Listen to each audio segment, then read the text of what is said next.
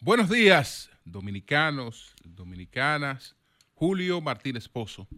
Los comentarios de los temas más importantes, el programa de mayor influencia de la radio y la televisión nacionales. Buenos días a todo el equipo del Sol de la Mañana, a toda la audiencia de Sol, la teledencia de Telefuturo Canal 23 y todas las personas que siguen nuestros contenidos a través de las plataformas sociales. El inusual asalto en la torre Nicol 9, que hay desierto sobre el retiro de la escolta de seguridad de Guillermo Guzmán Fermín, es jefe de la Policía Nacional y activista de la Fuerza del Pueblo.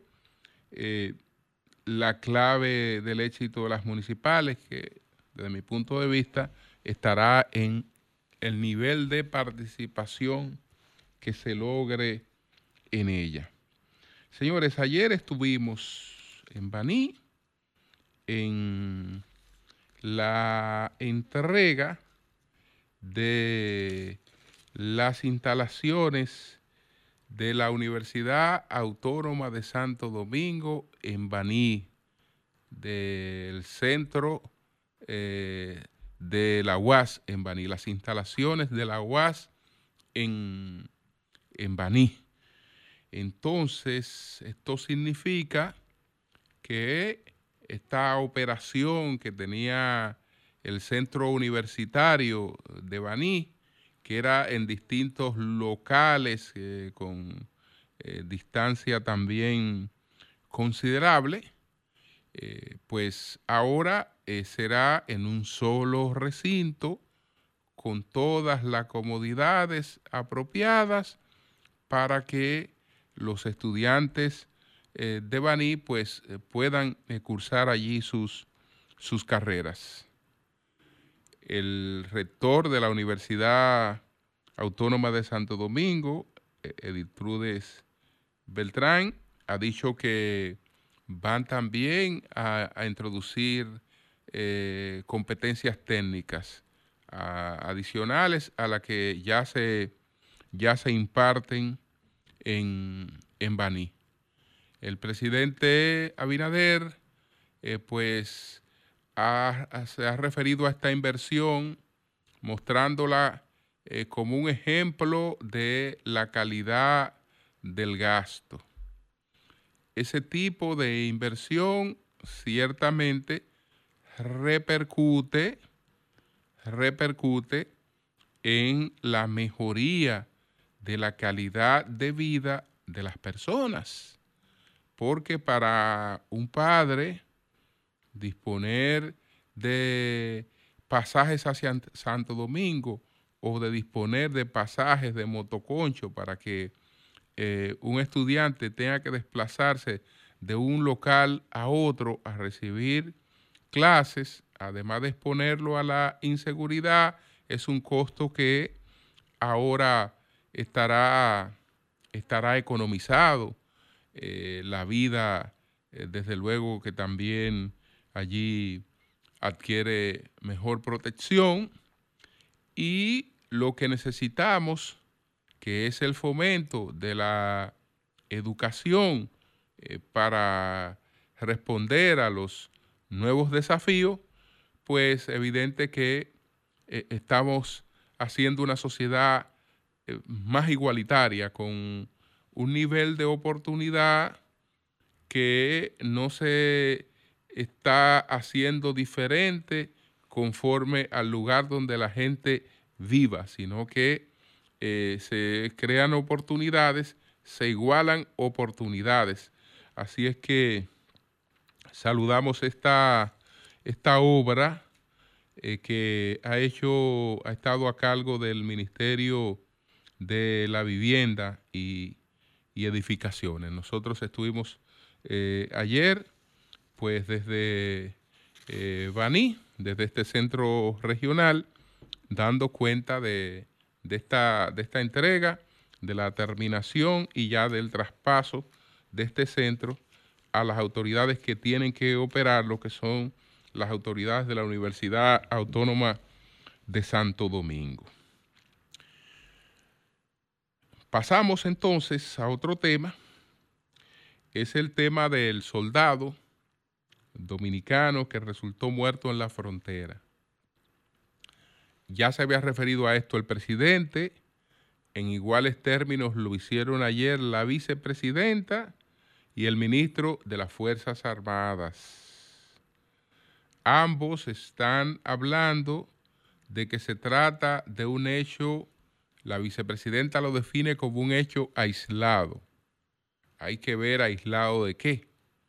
Eh, me imagino que lo está aislando de la crisis que vive Haití o del hecho de que sea un atentado contra nuestra protección fronteriza. Es decir, que alguien decidió eh, del otro lado de la frontera atacar a un soldado que está vigilando la frontera dominicana. Cuando está hablando de aislado, es aislado de este acontecimiento, porque en todo caso no es un hecho aislado de la criminalidad ni de la delincuencia, sino que es, que es parte de ella. Entonces, eh, bueno. Eh, Diamorfa habla incluso de un caso personal, de la posibilidad de que el caso eh, sea personal.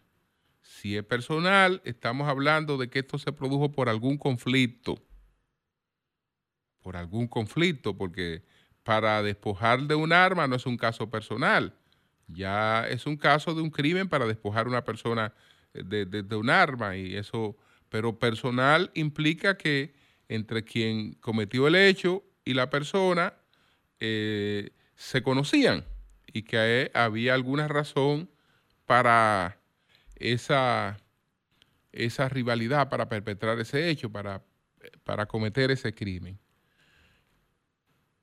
Dentro del hecho de sangre irreparable, lo ayuda que no sea un hecho de otra naturaleza y que no se le dé esa lectura a un hecho de otra naturaleza que pudiera desencadenar eh, otras, otras situaciones que después escapan de, control.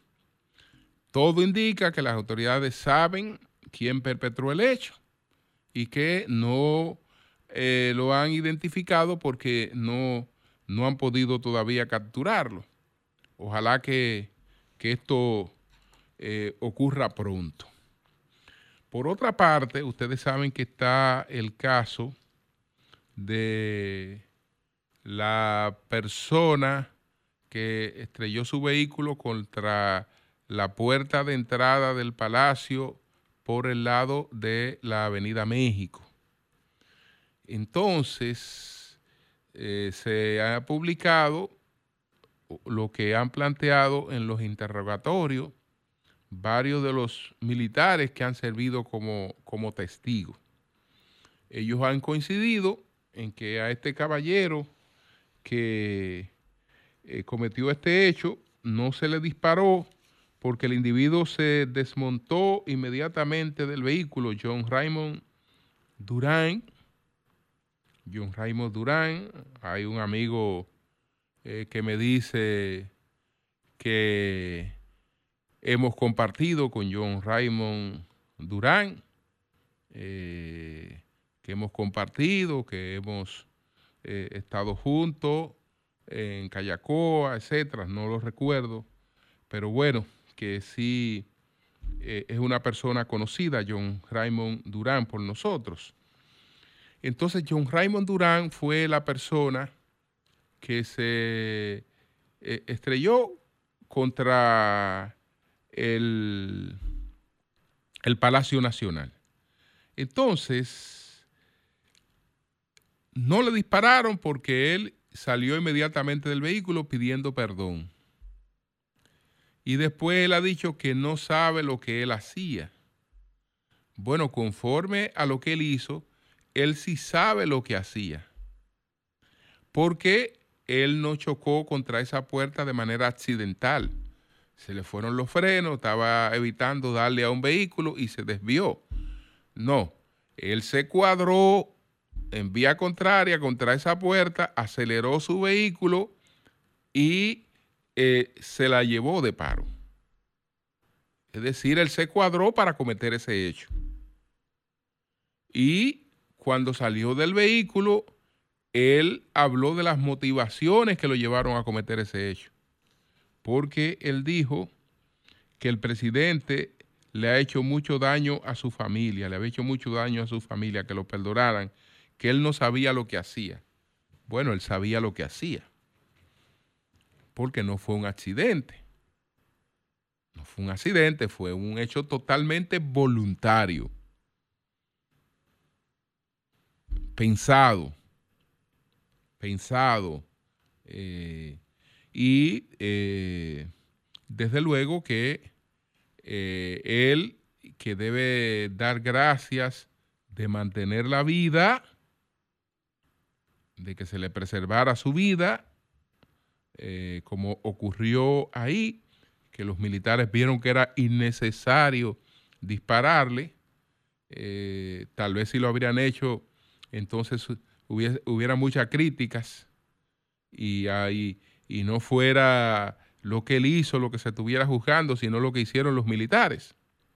Aunque hay dos que están en estado delicado, etcétera, irreparable, eh, desde luego que las consecuencias de este hecho, el Ministerio Público debe encargarse con un buen expediente, con un buen expediente de que esta persona pues eh, reciba la pena que merece por este homicidio, porque hay una tentativa de homicidio eh, claramente intencional, porque fue con toda intención que él se fue contra el Palacio eh, Nacional, con toda intención. Entonces, vamos a guardar por lo que ocurra en la justicia. Y lo que ocurre en la justicia depende de lo que ocurre con los expedientes. Y entonces, que no se ponga mucho énfasis en la parte mediática, que ahí es que los expedientes casi siempre son flojos, sino que se ponga énfasis en lo que tiene que, ponerse énfasis para que eh, el expediente pues permita que este hecho no quede impune. Porque entonces mañana vamos a seguir repitiendo acciones como esa en un país donde ese tipo de cosas realmente son extrañas y deben seguir siendo extrañas. Bueno, entonces, señores, están estos, estos, estos dos hechos. Vámonos a otro hecho. El caso de la Torre Nicol 9 este asalto totalmente inusual, desproporcional y eh, realmente una cosa eh, que debió tener una inteligencia precisa antes de llevarse a cabo porque evidentemente que quienes eh, dirigieron este hecho, por lo menos alguien de los que participó eh, en ese hecho, conocía muy bien el edificio. Muy bien que conocía el, edificio. Eh, la hora de actuación es una hora donde no hay circulación en ningún edificio, porque hasta las personas que están en actividades, en clubes nocturnos, ya están en su casa a las 3.45 de la mañana. Es decir, ahí no había posibilidad de, toparse con algún vecino, era muy escasa la posibilidad que estuviera llegando o saliendo de su casa a esa hora. 3.45 de la madrugada. Entran con un control de ese edificio y van al parqueo que saben que está disponible. Y entonces eh, su actuación con el personal de seguridad que había ahí fue una actuación precisa. Es decir, ellos lo, lo sometieron, eh, le, lo inhabilitaron, pero no hubo exceso. No hubo exceso. Lo llevaron a un área que conocían, eh, algunos se encargaron de la vigilancia de las cámaras, después destruyeron parte, eh, trataron de dejar la, la, menor huella posible porque dice que actuaron hasta con guantes, eh, penetraron a dos apartamentos y sustrajeron una serie de cosas. No parece que el móvil de ese operativo haya sido específicamente robo de cosas comunes. Ellos supuestamente eh, preguntaban por un, un, chino y etcétera. Y eso, y hasta eso hay que tomarlo con cuidado. Porque hasta las preguntas que hicieran eran preguntas que pudieron hacerla para desviar la atención. Esta gente, nosotros no la vamos a matar, van a quedar viva aquí y como van a quedar viva aquí, inmediatamente le van a hacer preguntas. Entonces digamos cosas eh, para desorientar tal vez. Digamos cosas para desorientar. Esa pregunta que ellos le hicieron a, ellos ahí eh, eran preguntas eh, que estaban, pudieran estar dirigidas a desorientar, porque ellos sabían ahí lo que buscaban y dónde supuestamente estaba lo que buscaban. ¿Dónde estaba lo que buscaban? Eh, por más medidas de protección y de seguridad que tenían pasamontaña, que no se dejaron ver el rostro, que actuaron con guantes, etcétera, no hay crímenes perfectos. Hay crímenes perfectos. Es decir, Tan pronto las autoridades identifiquen a los propietarios de los apartamentos que ellos eh, pues requisaron y de donde se llevaron cosas, tan pronto eh, pues eh, tengan control de las comunicaciones de esas personas, de esas personas y, y interroguen esas personas que saben a qué cosa pudieron haber estado expuestas, ellos podrán indagar. Eh, podrán indagar en algunos elementos sueltos también y eh, la tecnología permite identificación de las personas, eh, aunque tengan el rostro, el rostro cubierto. Hay detalles que pueden llevar a la identificación de esas personas, pero también hay una trayectoria que hace un vehículo y tan pronto se pueda ubicar el vehículo y se puedan ubicar una serie de cosas, eh, las autoridades pueden, pueden determinar de dónde salió eso. Ojalá no pase como el robo de la harina que se produjo en, ahí en el muelle de Jaina, que todavía no sabemos nada del robo de una harina. Usted sabe lo que es de que asaltar un contenedor de harina. ¿Para qué van a asaltar un contenedor, un contenedor de harina? ¿Para qué se van a robar? ¿Van a montar un operativo para robar harina? Evidentemente que la harina parece que estaba eh, acompañada, pero no supimos más nada del caso de la harina.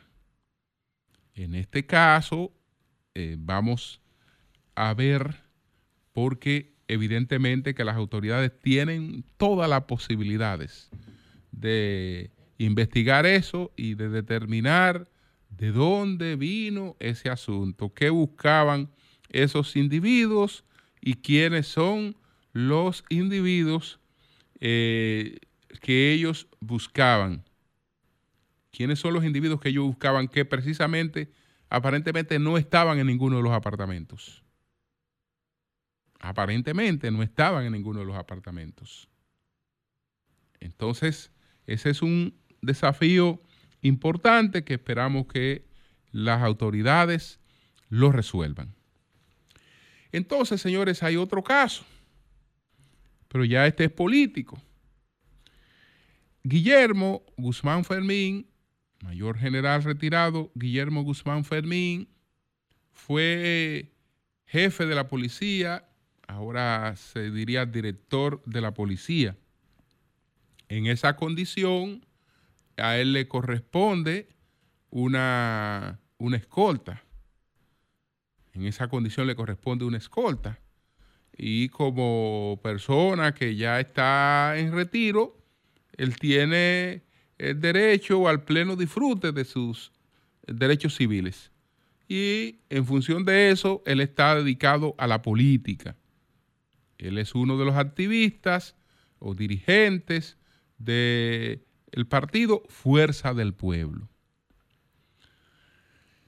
El señor Guillermo Guzmán Fermín ha denunciado que se les retiró su escolta, que se quedó sin protección porque el gobierno lo acusa de haber organizado las protestas de policías y militares pensionados, que terminó con varios heridos. El gobierno, a través del vocero del gobierno, había dicho que sectores políticos eran los promotores de esa protesta. Guillermo Guzmán Fermín ha dicho que es a él a quien se le está responsabilizando directamente de haber organizado esa protesta y que por eso lo dejaron sin protección, es decir, que él estaba en el interior del país en actividades políticas y se enteró de que le habían retirado las personas que eh, guardaban su casa y esas personas no eh, le habían sido retornadas. Ayer la Policía Nacional desmintió al señor Guzmán Fermín y dijo que eso no ha ocurrido. Dijo que eso no, no ha ocurrido. Me cuesta pensar que el señor Guzmán Fermín esté planteando eso sin que haya ocurrido. Me cuesta pensarlo, aunque él, a veces por esas pasiones de la política, lo he visto haciéndose eco de cosas calumniosas y falsas, cosas que no corresponden al nivel de una persona como él. Pero aún así me cuesta que me cuesta eh, pues pensar que él se atreva a inventarse una cosa como esa. Y si eso no es un invento de él, eso está totalmente, eh, pues, incorrecto. Eso no debe ocurrir. Con ese tipo de cosas no se debe relajar. No se debe relajar. Desde luego, él no puede involucrar a gente que está a su servicio para protegerle. Él no puede involucrar involucrarla en ningún tipo de actividad que afecte el orden público. Él no puede involucrarlas. Él no puede involucrarla a esas personas. No tiene derecho a eso. Esas personas están para protegerle, no para, no para, no para otra cosa. Pero eh, en su caso, no es una concesión, como en el caso de otras personas que porque eh, pudieran correr algún peligro o porque es correcto que sean personas protegidas, bueno, se le, se, le brinda, se le concede esa protección. Pero en el caso de un ex eh, director de la policía, un jefe de la policía, no es, no, es, una concesión. Es una cosa que le corresponde y con lo que no debería es realmente realmente inventarse. Uno sabe que eh, en la, política, sobre todo en una etapa como esa, los ánimos, los ánimos se, caldean, pero debemos mantener un poco la cabeza fría para que salgamos de esta, de esta etapa como debemos salir, fortaleciendo nuestra democracia. Así es que nosotros hoy trataremos de conversar tanto con la policía, como con el señor Guillermo Guzmán Fermín, para eh, conocer de, de, la situación eh, que se ha producido eh, con él. Entonces, bueno, estamos con el, el desafío del domingo, de las municipales. Está el documento de los obispos invitando a las personas a participar en, la, en las elecciones y a escoger, a escoger con, con criterio, no eh, motivado por otras cosas que mueven el, voto. Porque el voto, todo el mundo sabe que una parte del voto se mueve con recursos. Y no solo con recursos económicos. Señores, hay una parte del voto que se mueve con drogas. No solo con bebidas alcohólicas, no. Una parte del voto que se mueve con drogas. Con drogas. Y eh, a eso se, apela y todo el mundo lo sabe.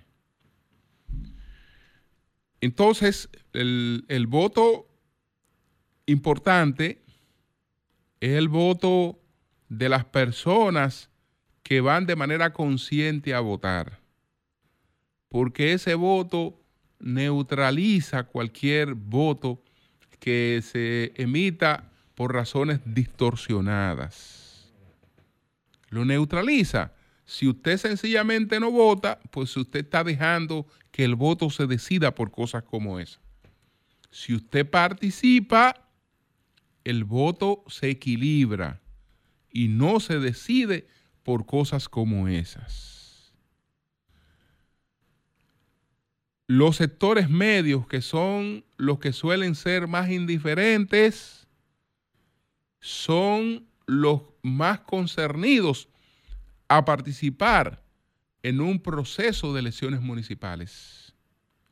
Porque ellos, como nadie, sufren la consecuencia del desorden municipal. El que vive habitualmente en desorden y en sitios que no tiene ningún tipo de ordenamiento ni que tiene la posibilidad de tenerlo, no le representa nada unas elecciones municipales.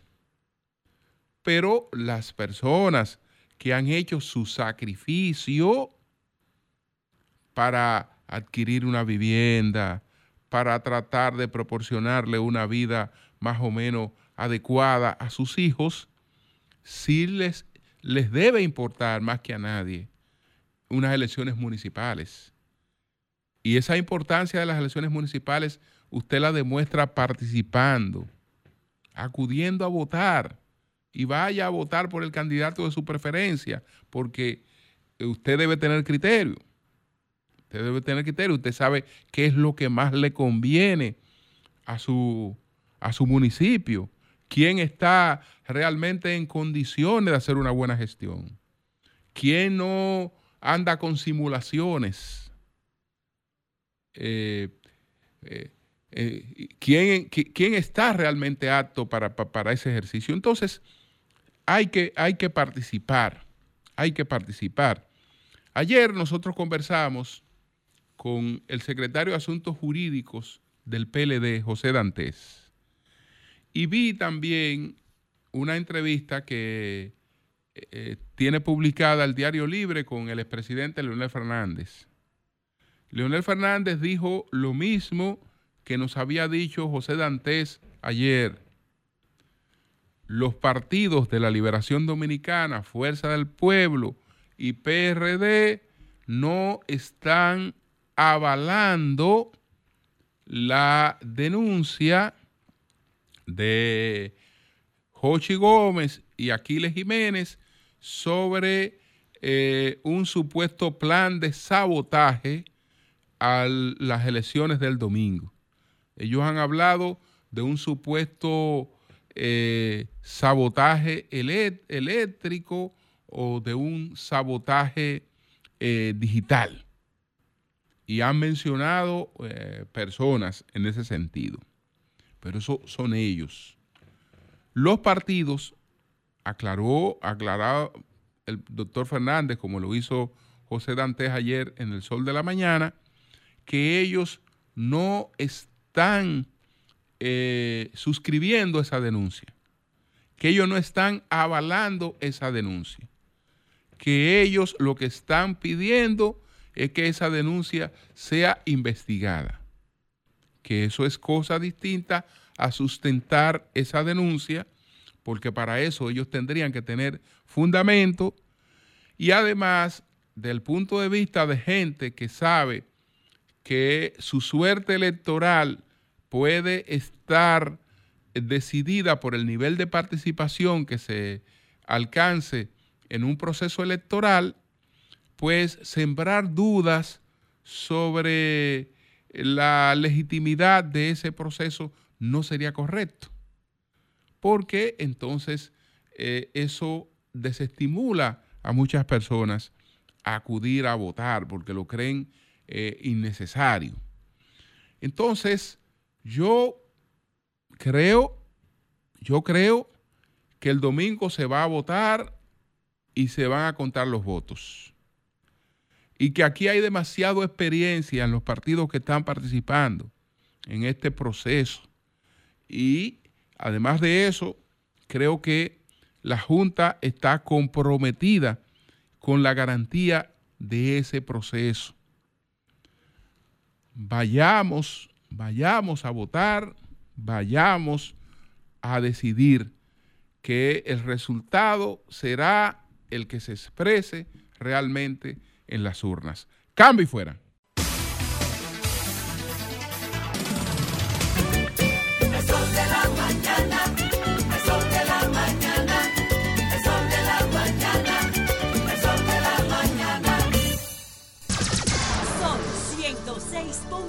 106.5. 7:39 minutos. Buenos días, doña Consuelo, adelante. Bueno, Julio, buenos días. Pero la verdad es que, que la situación mundial está bastante complicada. Ahora mismo, Galvez, Alexander Galvez, estoy dando esta noticia y le pido a Joel que me la ponga la foto que me acaba de mandar, mandar Galvez, Alexander Galvez, el periodista haitiano que se comunicó conmigo. Esta foto dice, en Washington hubo una reunión de los haitianos, Estados Unidos, funcionarios norteamericanos y los kenianos para la cuestión de la ayuda de Kenia, de mandar Kenia, kenianos, policía keniana, Haití. Pues ahora mismo me está llamando Galvez y la foto está ahí y la información porque yo no la encontré para confirmarla. Déjame ver, ojalá la ponga. Joel, yo tengo que mirar para atrás porque tengo que ver la televisión. Joel, si tú puedes, ponme la foto que Galvez me acaba de enviar. No, yo me puse a buscarlo en toda la prensa haitiana y radio haitiana ahora. No la encontré, pero Galvez me la acaba de enviar porque lo llamé y le dije, no encontré la información, porque es grave. Misteriosa muerte del inspector de policía de Kenia en Washington.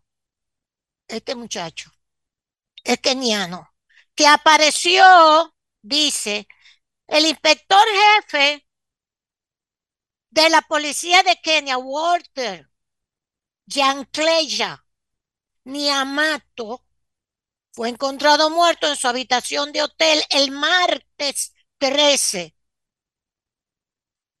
El martes 13 y hoy estamos a, a ¿cómo estamos hoy? A jueves. Y no había visto nada, ¿eh? Pero Galvez me la está enviando.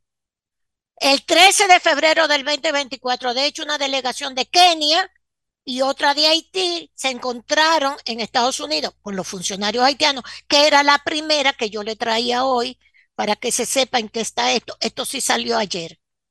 Esto sí salió ayer en el periódico y decía precisamente que se estaban reuniendo en Washington, Kenia, los funcionarios norteamericanos y haitianos para acordar la misión, misión multinacional, fecha fijada para su llegada pronto se firmará el acuerdo de reciprocidad entre Haití y Kenia. El gobierno haitiano informa sobre la reunión de planificación para la llegada a Haití de la misión multinacional de seguridad realizada en Washington los días 12, 13 y 14 de febrero. Y dice que él lo asesinaron. Dice aquí, si es un fake news, tenemos que tener cuidado.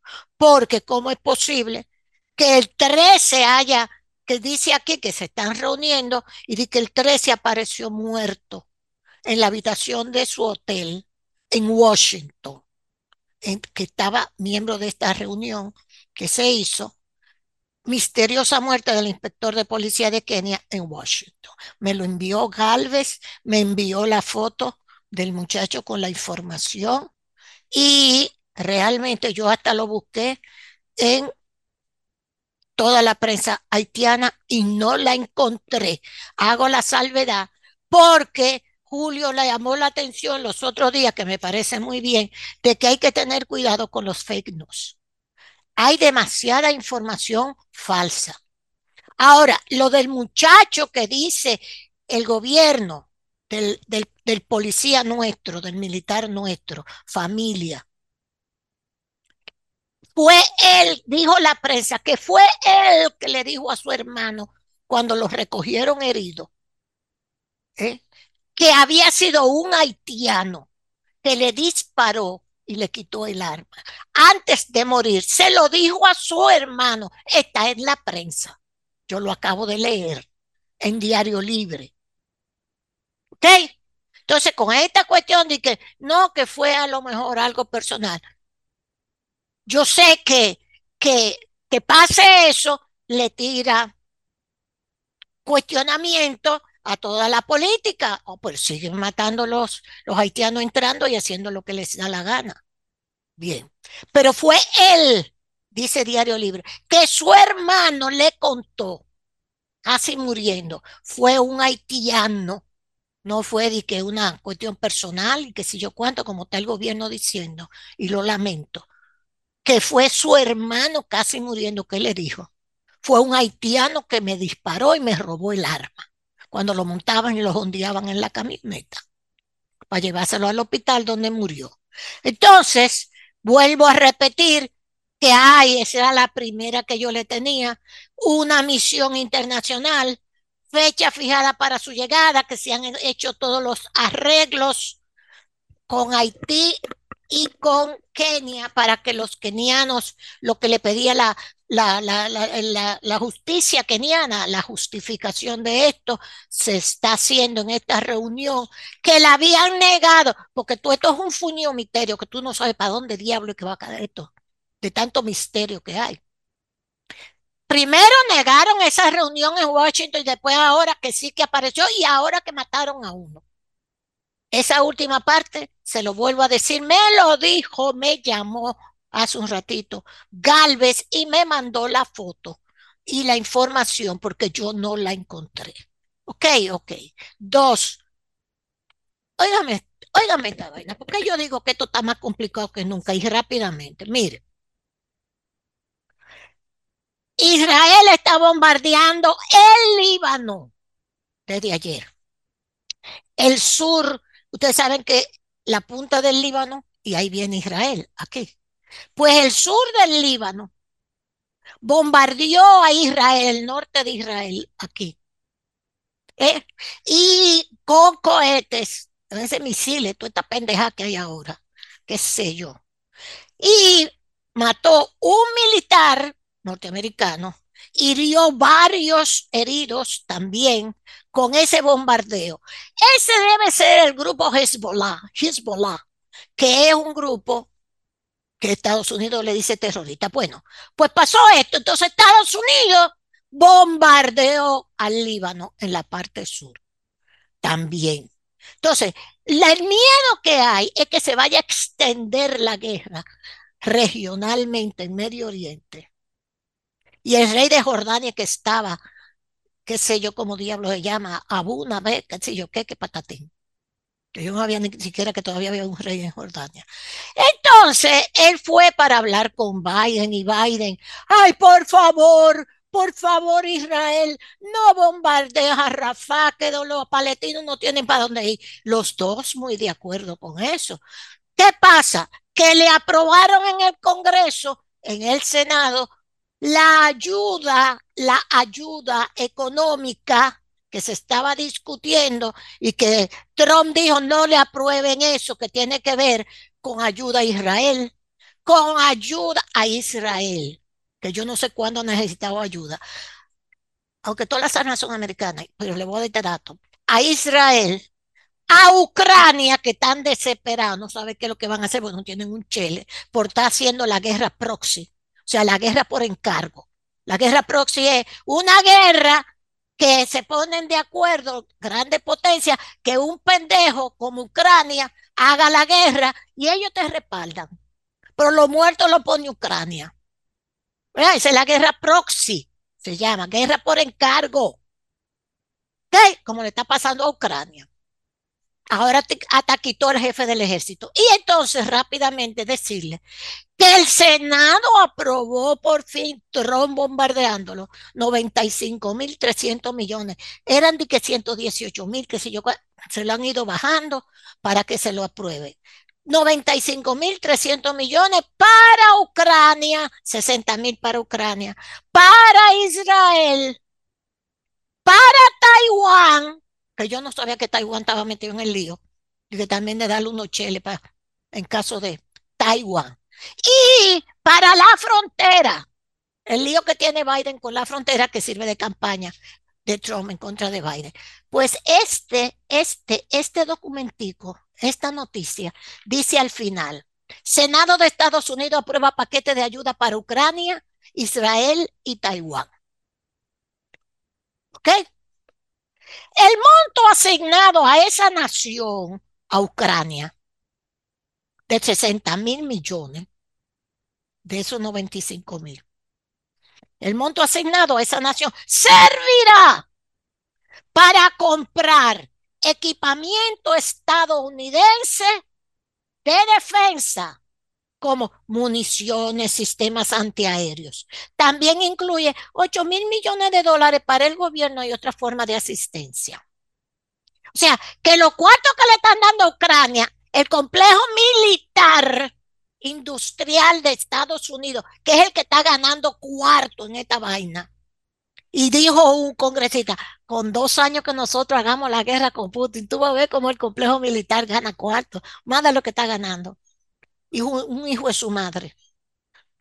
Y los muertos lo ponen los ucranianos, los rusos, ¿ok? Los palestinos, porque jamás, porque la historia de jamás comienza el 7 de octubre. Pues no, porque los israelitas le han caído a pata la vida entera a los palestinos. Entonces, simplemente decirle esto, que el monto, dijo uno, mire si son desgraciados, el monto asignado en el Congreso, en el Senado, no se ha aprobado, tengo entendido todavía otra vez en la Cámara de Representantes, la Casa, no se ha aprobado.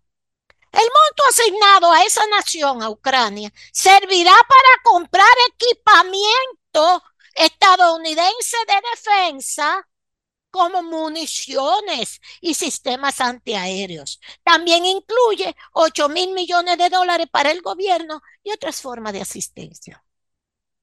O sea, que esta vaina es el complejo militar industrial de Estados Unidos el que se está haciendo millonario. Y rápidamente, para terminar, ayer, mire, lo de Venezuela me preocupa. Todo el que diga en Venezuela que esta señora o cualquiera no están conspirando para matar a, a, Maduro. Todo el que diga en Venezuela que es mentira, lo van a meter preso. Punto. Eso es Venezuela. Eso es Venezuela. Todo el que diga, no, eso es mentira, eso de que, quieren matar a Maduro. Eso. Es la, la democracia venezolana de Maduro. Y finalmente, porque quiero terminar con Leonel.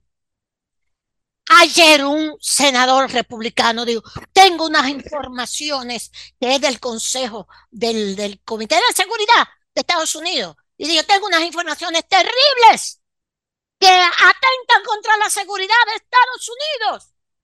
Bueno, se reunió en el Senado huyendo. Ahí el senador Michael Turner dijo que hay un país que tiene unas armas nucleares espaciales. Eso es la primera el escándalo de hoy. Espaciales. No dijo que era Rusia, pero todo el mundo sabe que está refiriéndose a Rusia. De último, último modelo, porque Rusia, Estados Unidos y China están en eso, en el dominio del espacio. Para desbaratar cualquier cohete, cualquier vaina que suba para allá, para el espacio, se lo va a desbaratar. No dio más datos que hay esa, ese temor y que Biden tiene toda la información y que no la ha dado, y que Biden tiene que dar la información del peligro que está corriendo Estados Unidos con esas armas nucleares de Rusia. La Casa Blanca se ha puesto como el diablo, porque digo que eso no, que, que, ya ellos tenían una información, pero que no había que dar eso ni crear este pánico. Pues hay un reperpero en Estados Unidos. Los avances de Rusia en materia de armas nucleares espaciales generan preocupación en Estados Unidos. Él no mencionó a Rusia, pero se suponía que venía de Rusia.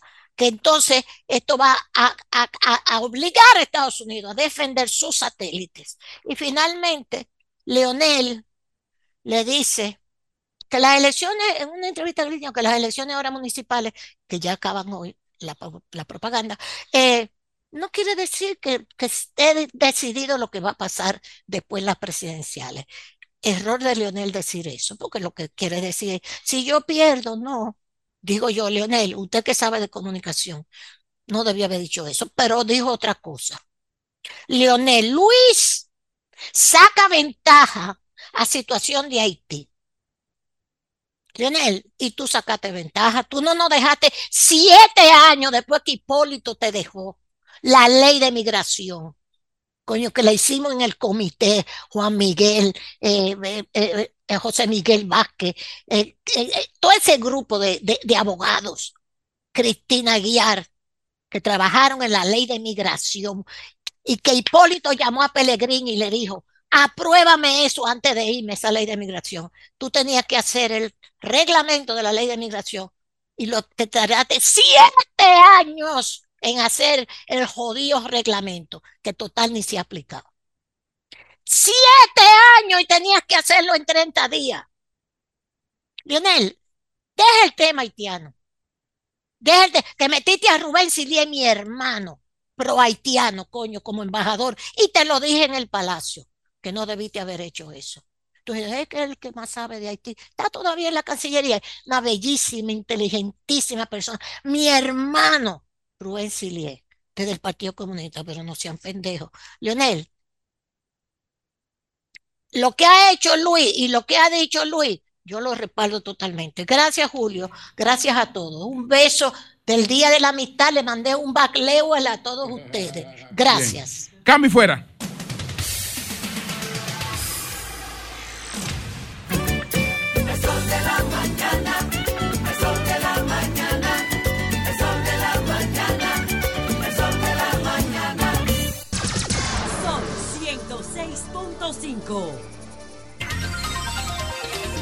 Bueno, el doctor Elcido Díaz Bueno está con nosotros. Él es el presidente del partido Moda. Y este partido forma parte de la coalición eh, que está apoyando las candidaturas PRM.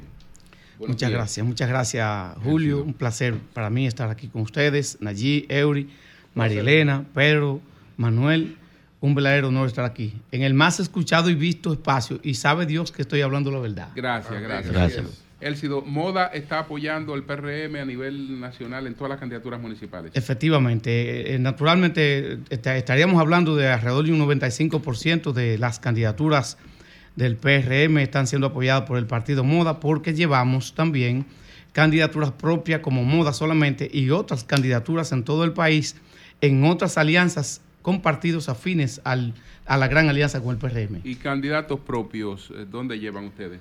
Llevamos, por ejemplo, en Vallejuelo, llevamos una boleta completa, alcaldía con, con regiduría, en, en Duelg también, en Atillo, San Cristóbal, en, en La Caleta, Boca Chica, o sea, entre otros. Doctor Elcido, pero ustedes en, en, algún municipio del país, eh, el MODA encabeza, por ejemplo, la boleta municipal del PRM.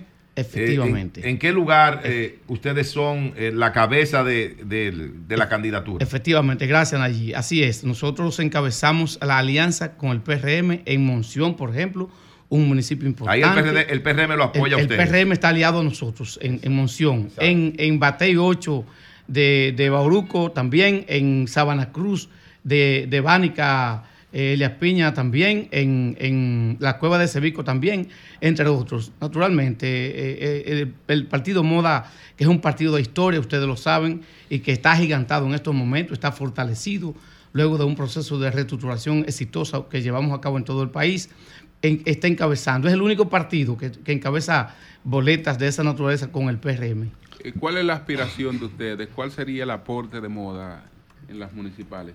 Bueno, en función del trabajo que hemos hecho, en función de una realidad que es incontrovertible y es que nosotros como partido venimos, nacimos del PRD, hoy PRM, y eso nos permite a nosotros asegurar que el aporte será altamente significativo, muy significativo.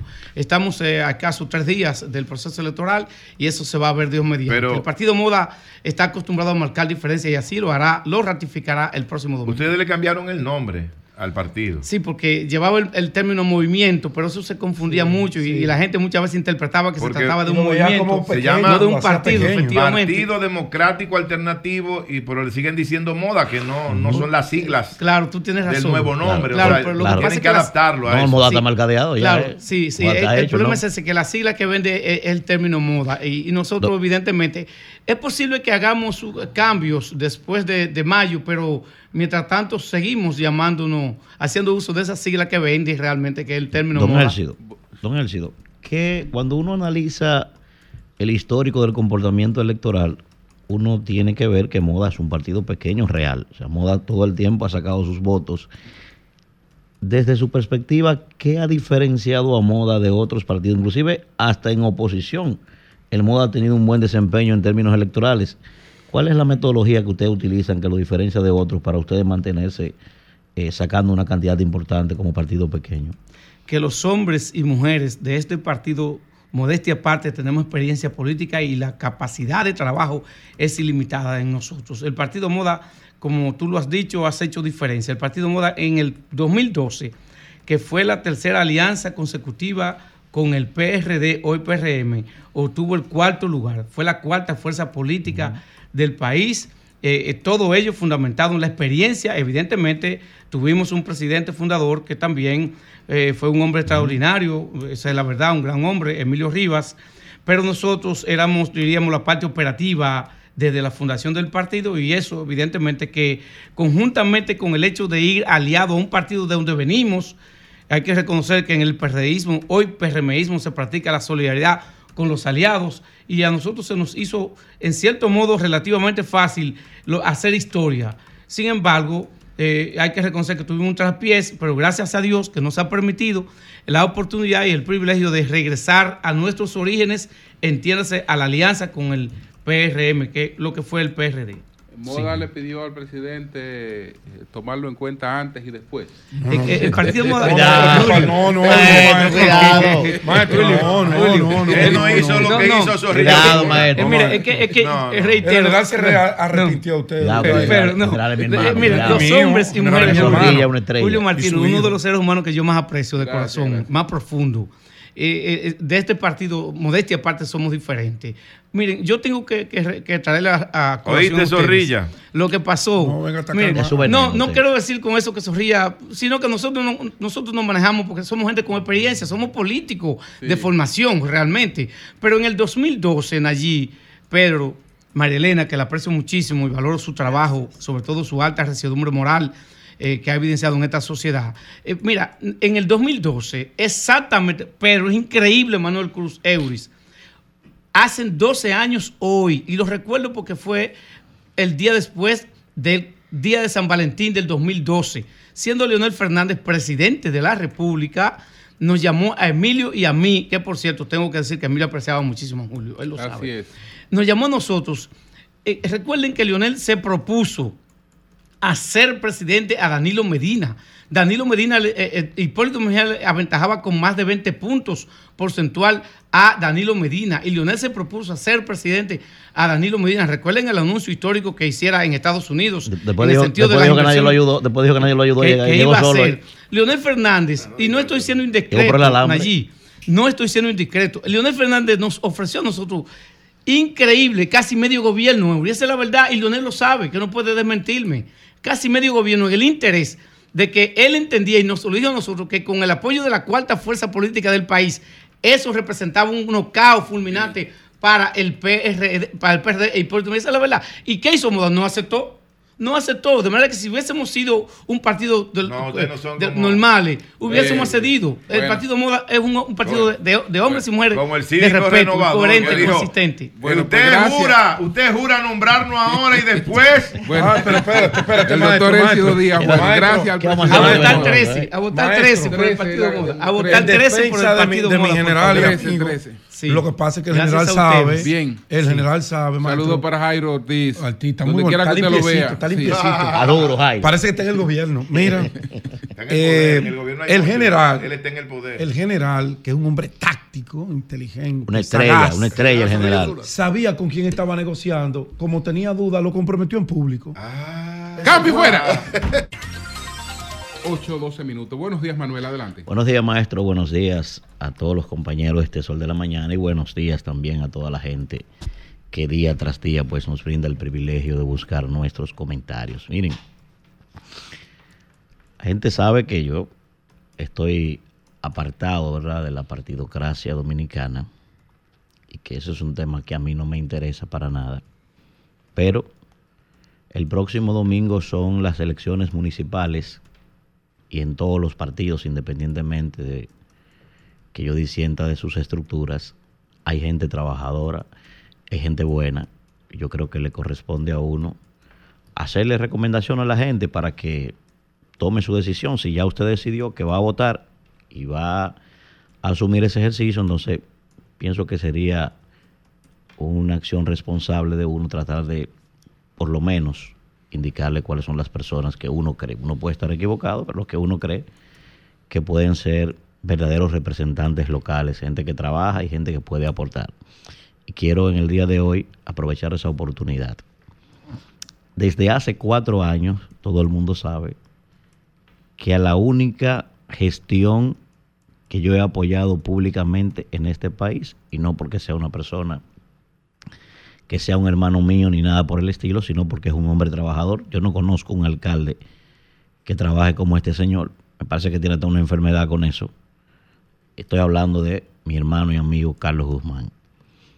Primero, en el día de ayer fue una cosa Impresionante. del otro mundo lo que este hombre hizo ayer en, sus- en el cierre de campaña. Impresionante. Y creo que su trabajo está ahí. Ojalá un día alguien pudiera debatir este tema lo que es el desarrollo de políticas públicas municipales. Yo lo he dicho, independientemente de muchísima gente buena que ha hecho un trabajo, no hay en este país, señores, en el periodo 2020-2024, en el manejo y en el desarrollo de políticas públicas municipales, mejor que Carlos Guzmán. No hay en este país. Llámese como se llame. Y eso yo lo puedo discutir con quien sea. Hay gente que ha hecho mejor ejercicio de mercadeo y yo eso lo entiendo. Ahora, en lo que tiene que ver con el desarrollo de políticas públicas municipales, no hay un mejor alcalde en este periodo que Carlos Guzmán. Y por eso yo creo que el próximo domingo, mi gente de Santo Domingo no voy a Norte, entrar en esa discusión. si decidió, de si decidió Es votar, allí, si decidió votar, pienso y les pido a mis amigos y mis seguidores de Santo Domingo Norte que vayan a votar por Carlos Guzmán.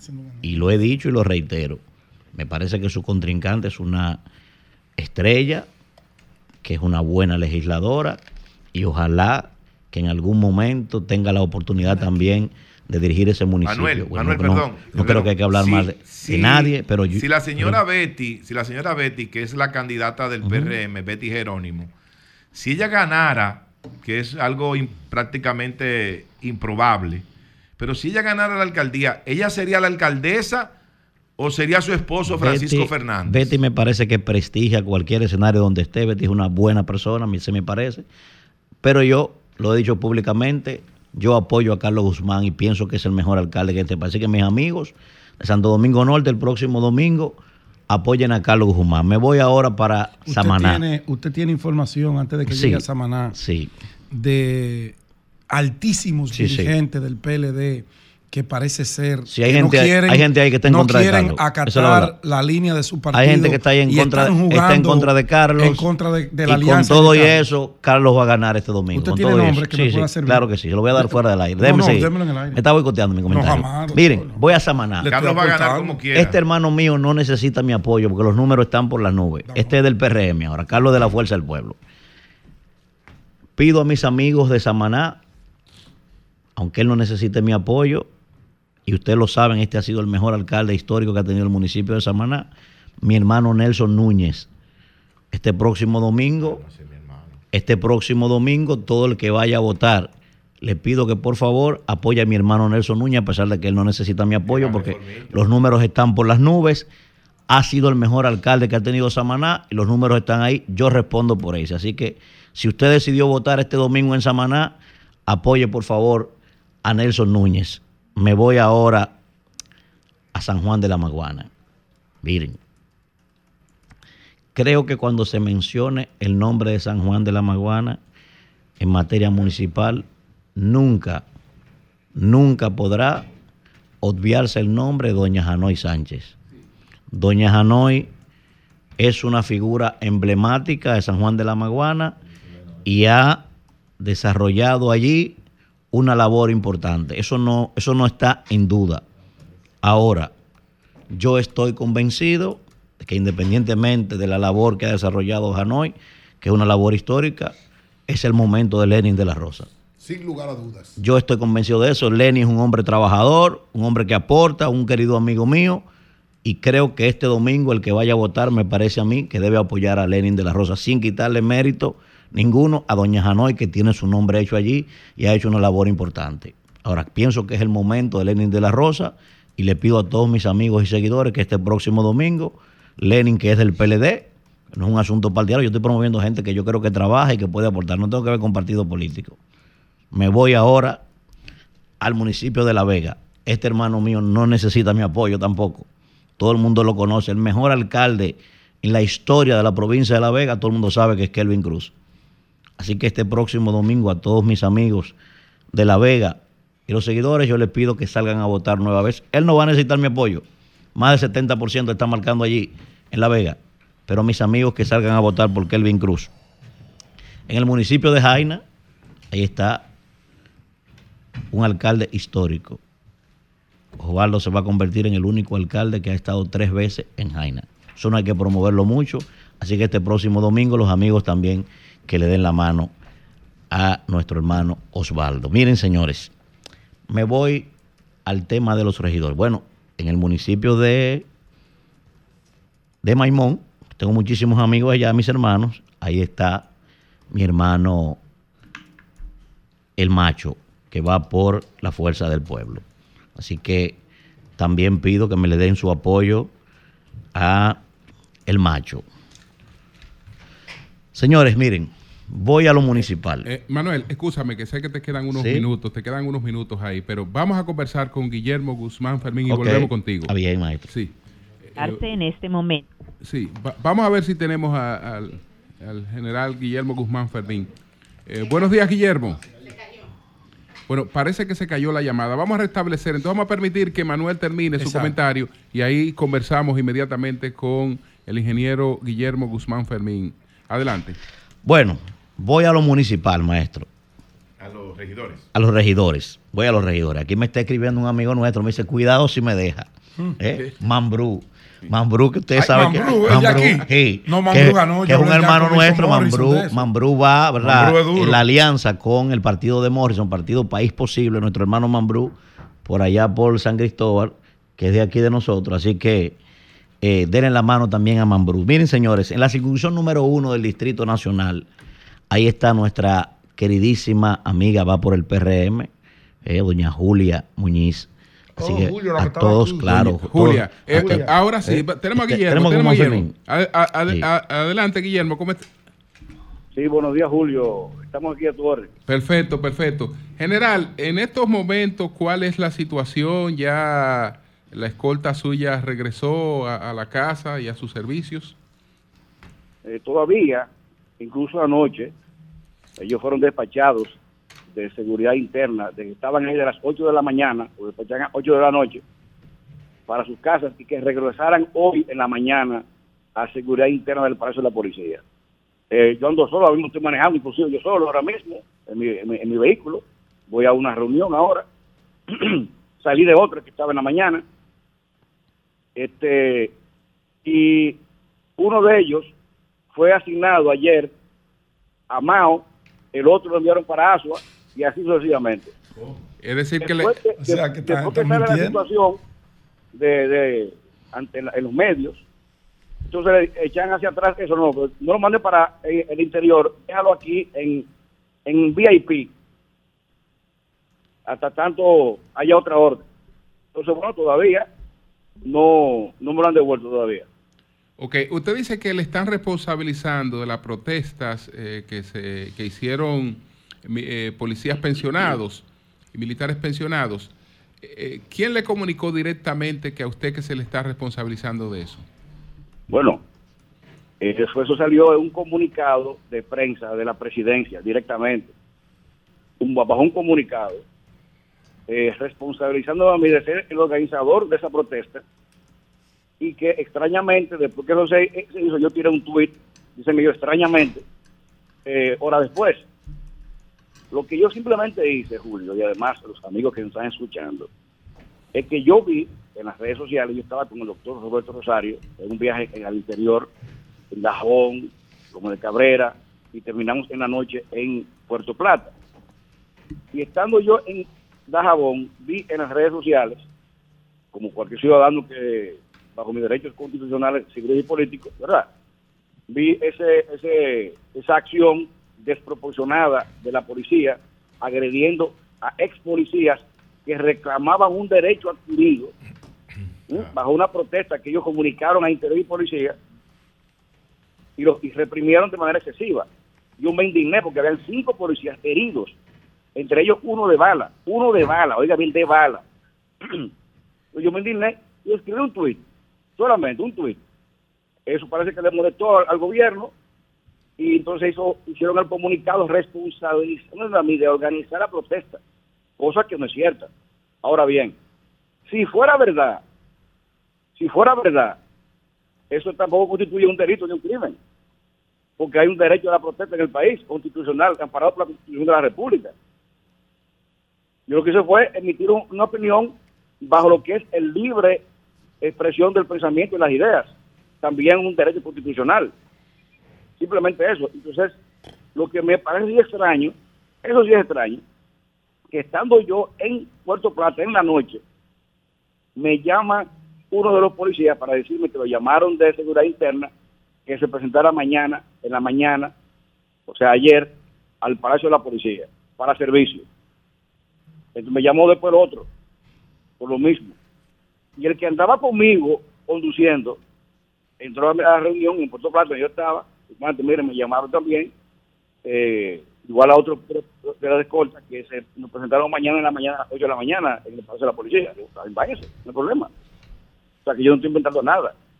Cuando debieron ellos, Julio, es a- a- eh, llamarme a mí, no a ellos, a mí, y comunicármelo, de que iban a ser retirados de, de- de la, de- la escolta. Pero en todo caso, en todo caso, este, a mí me sale esa escolta de protección en base a la ley. Sí, sí, en el sí. artículo, en el artículo 94 y 96 de la ley 590-16 ordena la custodia y seguridad de presidentes, expresidentes, vicepresidentes, vicepresidentes, eh, jueces de la Suprema Corte de Justicia, etcétera, etcétera, y oficiales retirados. Esa es una.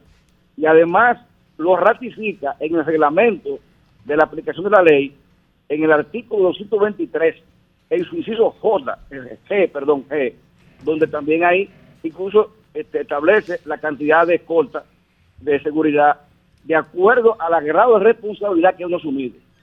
Y tú sabes, Julio, que los ex jefes de policía, los ex directores de la DNCD y los ex directores del CICC asumen muchísimas responsabilidades en sus cargos respectivos. Por lo tanto, por lo tanto, es una irracionalidad, incluso que raya en lo ridículo, despojarme de mi escolta que me sale de manera legal este por una, una retaliación política. Bueno, entonces, eh, ¿usted qué, qué- qué piensa hacer? Mira, yo lo que yo entiendo No que con cabeza fría, este, ellos me van a, a retornar la, la seguridad, entiendo yo, que lo sensato, porque si me pasa algo a mí o a mi familia, no, yo ando solo ahora mismo, actualmente, ahora mismo. No, yo, y yo el domingo lo vi solito allá en la actividad que teníamos con el presidente en la circunscripción 2 y 3. Exacto. Solito.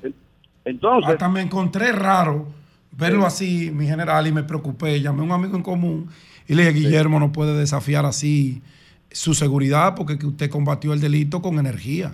Claro, entonces, este, yo entiendo que ellos lo van a pensar y me lo van a retornar. Este, eh, es lo correcto. Si me pasa algo a mí, el lío lo va a tener el gobierno y el director general de la policía. Ahora, quiero hacer lo siguiente. Yo creo, yo creo, yo creo que eso se hizo de espaldas al director general de la policía. Porque no creo que él tomara esa decisión de hacer eso. No creo, no creo. ¿Y de, de dónde usted cree que partió entonces la decisión? Bueno, yo, yo creo que la decisión vino de Palacio, porque de allá fue que me acusaron a mí de, de organizar la protesta. Y, y que conste, que cierto o no cierto, eso no constituye ni que ni delito. No están parados por la ley. También.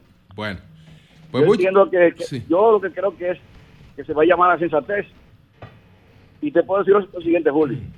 Aquí hay muchos este, civiles que por cualquier eh, situación especial tienen escoltas.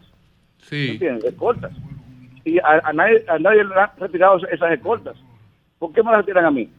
Cuando me sale por ley. Sí, sí, sí. ¿Entiendes?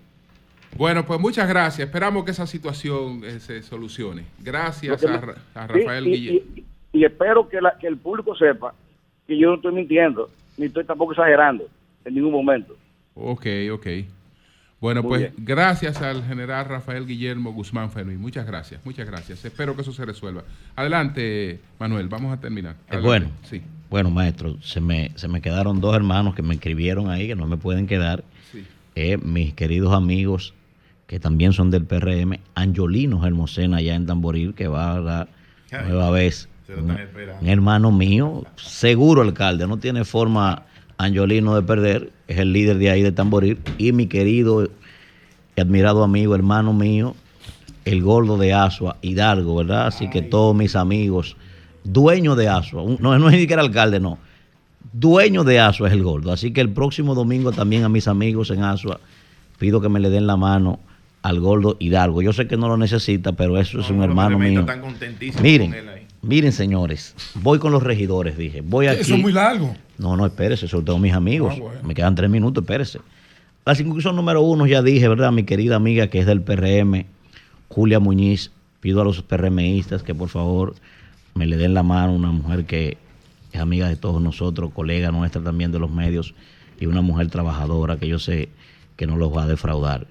Ahí por el PLD, mi queridísimo amigo Jorge Félix Pacheco, un joven valioso que todo el mundo sabe que es un trabajador. Pido que también los PLDistas me le den la mano a Jorge Félix, ¿verdad? el profesor Pedro René, que va por el PRD también, es un joven valioso que puede aportar allí eh, en esta demarcación. Y un joven que es hijo de unos queridos amigos míos, Joaquín Ferreras, está por, por el BIS.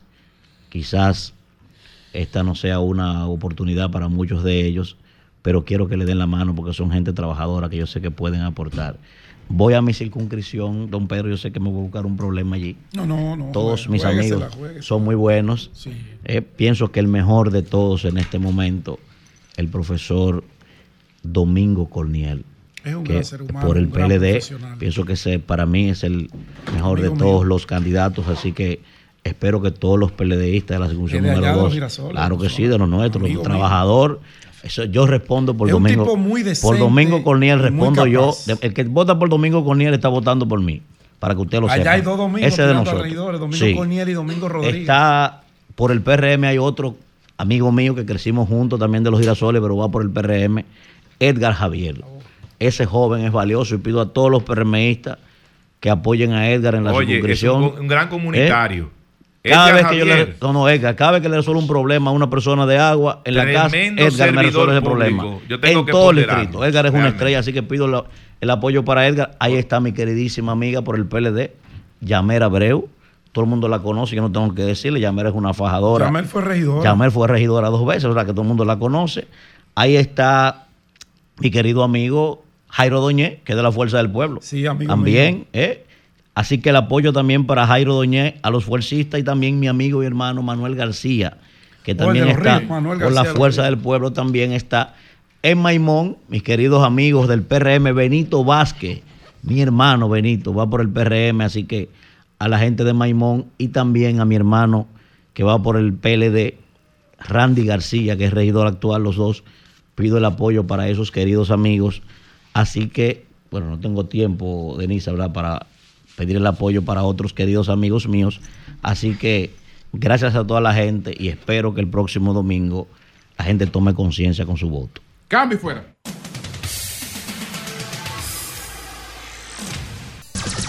Son 106.5.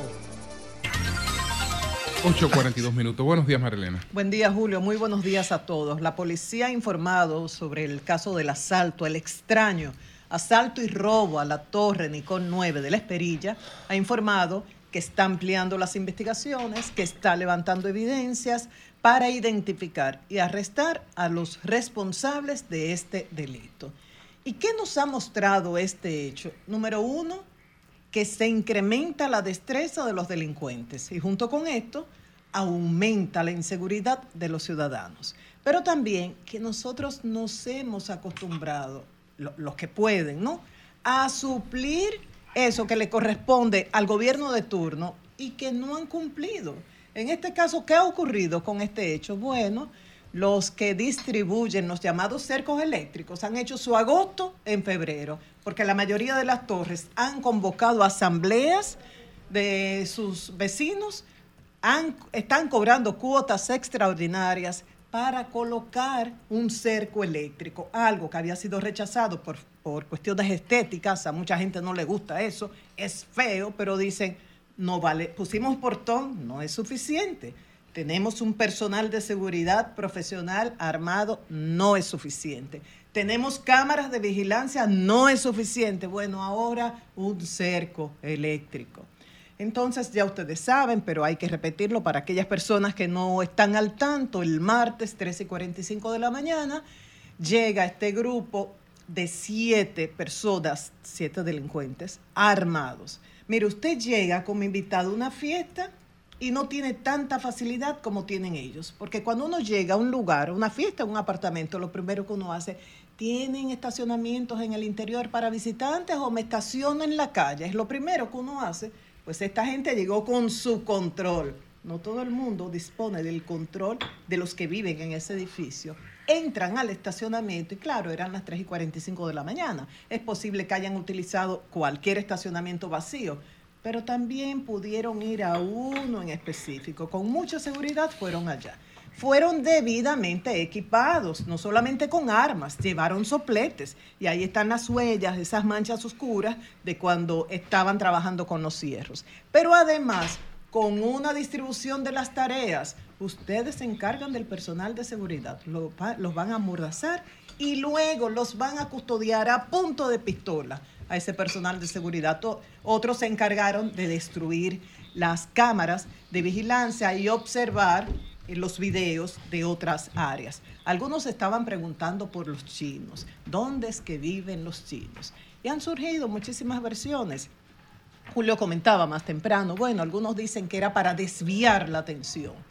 Otros dicen, ah, que eso está relacionado con el mercado de, de la anguila. Ustedes saben que se pesca mucho en agua, por ejemplo. Se paga mucho en China por el kilo de anguila, pero no sabemos si eso tiene relación con eso. Algunos dicen, no, lo que pasa es que muchos, muchos chinos que tienen negocios no utilizan los bancos como la mayoría de, de los empresarios y comerciantes, sino que guardan mucho dinero de su actividad comercial en, en su casa, en su apartamento. No sabemos si es esto.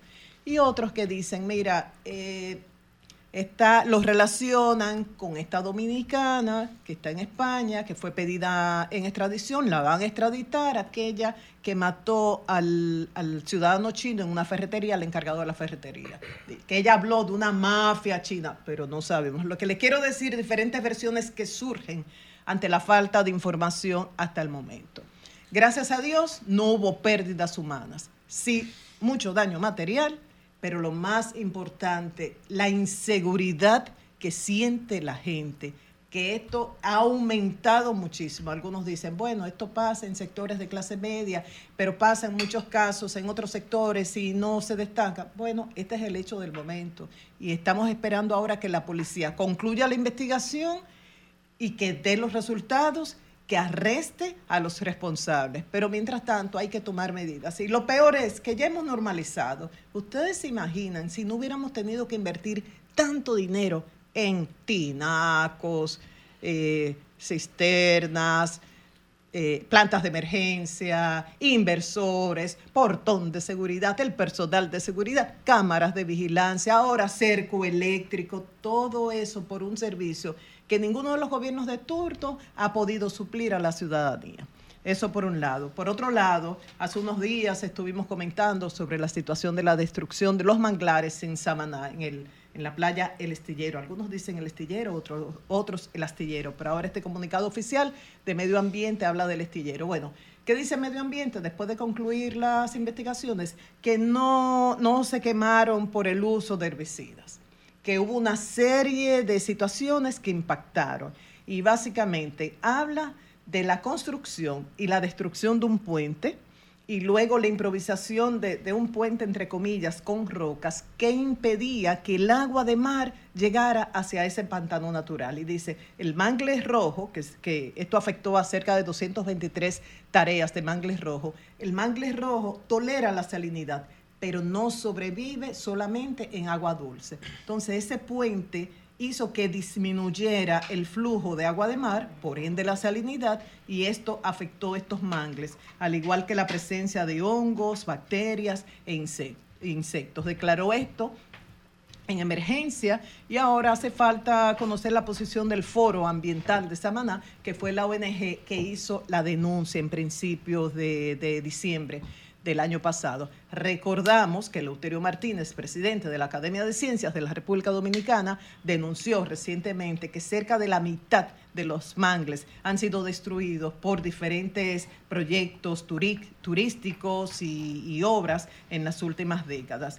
Y finalmente, Señores, ya llega el día, hoy concluye la campaña, ahora llega el momento de los ciudadanos, este domingo con las elecciones municipales.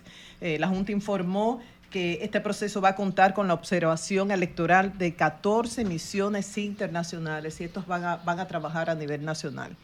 La democracia ha costado mucha sangre, muchos muertos, desaparecidos, personas torturadas, ha provocado mucha orfandad, viudez, padres que perdieron hijos. Y esto lo vimos no solamente durante la dictadura, sino el periodo de 10, 15, 20 años después, este periodo de transición, de una dictadura a una democracia. Ya no hay que tomar armas para ir a las escarpadas montañas de Quisqueya a defender la democracia y la libertad, pero ahora nos toca a nosotros como ciudadanos con un voto masivo y consciente este domingo. Si usted todavía no está decidido por el alcalde, la alcaldesa por, eh, que va a escoger y regidor o regidora, consulte. Todos tenemos una persona que sabe un poco más de nosotros y en quien confiamos.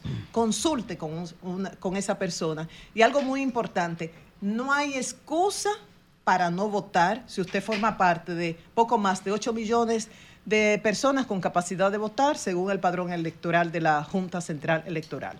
Miren, ah, que la cédula está vencida, no importa, porque se dio una prórroga hasta agosto. Vaya el proceso de renovación de la cédula se pospuso para agosto. ¿Para qué? Para que aún con su cédula que diga vencida, usted participe en las municipales, en mayo en las presidenciales y congresuales y en caso de que haya una segunda vuelta, participe también.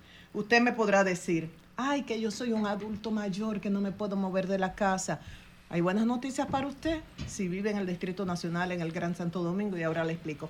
Ah, que tie- es una persona con condición especial, que tiene discapacidad visual, sonora, que es usuario de silla de ruedas. La buena noticia que se ha implementado el voto accesible usted va a contar con ayuda en caso de que tenga discapacidad visual, eh, auditiva, que vaya en una silla de ruedas. Se puede registrar. Usted entra a la página de la Junta y dice, llena este formulario, muy sencillito, de dos pasos solo. Llene este formulario para registrarse si necesita ayuda para participar en el voto accesible. Entonces pone el número de su cédula y luego le piden un código que está al dorso de su cédula y se lo marcan muy bien, aunque usted no sea digital, usted lo va a poder llenar y si no, pida ayuda. Se registra y así ya lo tienen y va a recibir un- una ayuda especial. Pero vamos a suponer que usted no hace eso, usted se presenta y allá habrá un personal de la Junta Central Electoral con disposición para ayudarlo, sea por señas, en caso de que usted sea una persona sorda o, o con explicaciones especiales. O sea, no hay excusa para dejar de votar. Regularmente, María Elena, se recomienda que esas personas que son adultos mayores o que tienen algún tipo eh, de condición especial, bueno, vayan acompañados de un familiar. Es lo más recomendable. Ah, sí, sí, no, Es eso es lógico. Y algunas personas que no tienen un vecino. Exacto. Nosotros somos muy solidarios, confianza. empáticos. ¿sabes? Alguien de su confianza. Pero para las explicaciones, una vez que lleguen al recinto, habrá un agente de la Junta que le va a ayudar. O sea que todos a votar, por favor, para que haya una participación masiva en el proceso del domingo. Cambio y fuera. Sol 106.5. Bueno, señores, eh, vamos a conversar con el coronel Rafael Tejeda Valdera. Ese es el vocero de la policía. A propósito de esto que denuncia Guillermo Guzmán Fermín. Reitero brevemente lo que dije en mi comentario. Escuché la denuncia de Guillermo Guzmán Fermín, lo que él planteó también aquí en el Sol de la Mañana, pero como recientemente he visto a Guille- Guillermo Guzmán Fermín reproduciendo calumnias, eh, pues pongo eh, con un granito de sal lo que eh, esta situación. Entonces, el, el coronel Rafael Tejada Valdera. Ah, coronel, ¿cómo está usted? Muy bien, Julio, ¿cómo está usted? Saludos a todos ahí en el elenco de Sol de la Mañana. ¿Qué es lo que ha pasado con la escolta del ex jefe de la policía, ingeniero Guillermo Guzmán Fermín? Sí, gracias. La intención nuestra eh, con esta llamada es reiterar y aclarar que desde la Dirección General de la Policía Nacional, nosotros como institución, no ha habido ninguna orden, no se ha retirado la escolta del mayor general retirado Rafael Guillermo Guzmán Fermín. No hay esa, no ha habido esa disposición. Eh, sería importante que determinar si sus sus escoltas no están yendo, no están asistiendo, no están acudiendo a hacer su servicio, es algo que eh, existen los canales ya que él mismo conoce para hacer la denuncia no a través de los medios y nosotros nos encargamos de hacer la investigación correspondiente. Por parte nuestra, reiteramos, no ha habido una disposición de retirarle la escolta al mayor general retirado Guzmán Fermín y tampoco no, requiere, no, no, no, no existe ningún tipo de intención con, ese fin, ya que la ley así lo, lo, lo, lo permite, así lo establece, y nosotros somos respetuosos de lo que establece la ley. Co- Coronel, y una pregunta. esos eh, miembros de la policía no pudieron haber sido llamados para participar en, en el tema ahora de la policía electoral el próximo domingo 18 de febrero. ¿No, no sería algo de eso, tal como, vez? Como ha ocurrido con otras, con otras Con personalidades y, y- y dignatarios, incluso Claro. incluyendo funcionarios del gobierno. Le puedo citar un ejemplo. El ministro de la presidencia, eh, bueno, voy a dar este dato. El ministro de la presidencia, por ejemplo. Paliza. No. No, Joel, Joel Santos. Joel Santos. Joel Santos. Digo de- yo lo. Joel Santos tiene tres personas asignadas y para esos servicios le han retirado momentáneamente dos. Entonces, el- eh, pudiera haberse dado este Puede caso. ser, Puede ser algo de la demanda por electoral. Por la, por- con el Siempre caso de. Guillermo Guzmán. Pero fíjense que la denuncia que hace el mayor general es que se le ha retirado toda la escolta.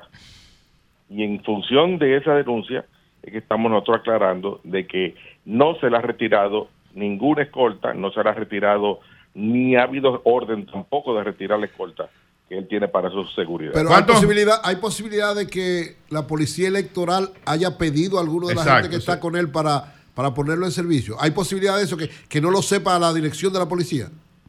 No, no, imposible, claro que no, porque todo se hace bajo una coordinación. Pero, entonces, pero ustedes tienen confirmado que no pasó así. ¿Cuántos miembros tiene su Espérate. escolta? Estamos, estamos aclarando y confirmando de que a él no se le ha retirado su... Ni se, le- ni se han Pues mandado. entonces manden esos policías para acá para nosotros entregárselo a Guillermo para ver qué es lo que está pasando, mi querido amigo Pero que no se Valdés. retirado. No se le ha quitado, pero- Pero el general dice, nosotros dice como le acabamos que no están La él, que de- la policía desmiente categóricamente a Guillermo Guzmán Ferrín. Exacto. O sea, no le han quitado la ¿Y cuántos seguridad. miembros tiene él en en su escolta? ¿Cuántos son los miembros Lo que, que, tiene? está- lo, lo que la ley así mismo establece, tal como él así mismo lo manifestó. Él tiene ocho. Ocho. Como dice la ley. Porque se alternan, el servicio es alterno. Ah, ok, cuatro y tiene cuatro. para la casa, tiene un chofer y un Sí, seguridad. cuatro y cuatro. Entonces trabajan dos días sí, dos días no, por eso son Él tiene ocho. la cantidad de eh, tú ves que dicen seis, ocho, por eso. Bueno. No es que todos los días andan con él. Pero entonces ocho. ustedes deben, eh, coronel, ustedes deben investigar dónde está, qué pasa. Exacto. O sea, si es verdad que está con él, ya confirmado, o ustedes lo han confirmado. Que ellos andan por dijo. ahí haciendo lo que les da la es, gana. es justamente, es justamente lo que le acabé de decir. Ya en el caso de que sus agentes no se estén presentando, pues él tiene los canales y los conoce de cómo ok. Claro, llegar él debe ir a la. Mire, coronel. poner Ok. la información y nosotros hacemos la investigación del lugar. Exactamente. Excelente. Coronel, aprovechar su participación en este programa porque eh, y agradecerle que, que- que se haya comunicado con nosotros para fijar la posición oficial del tema.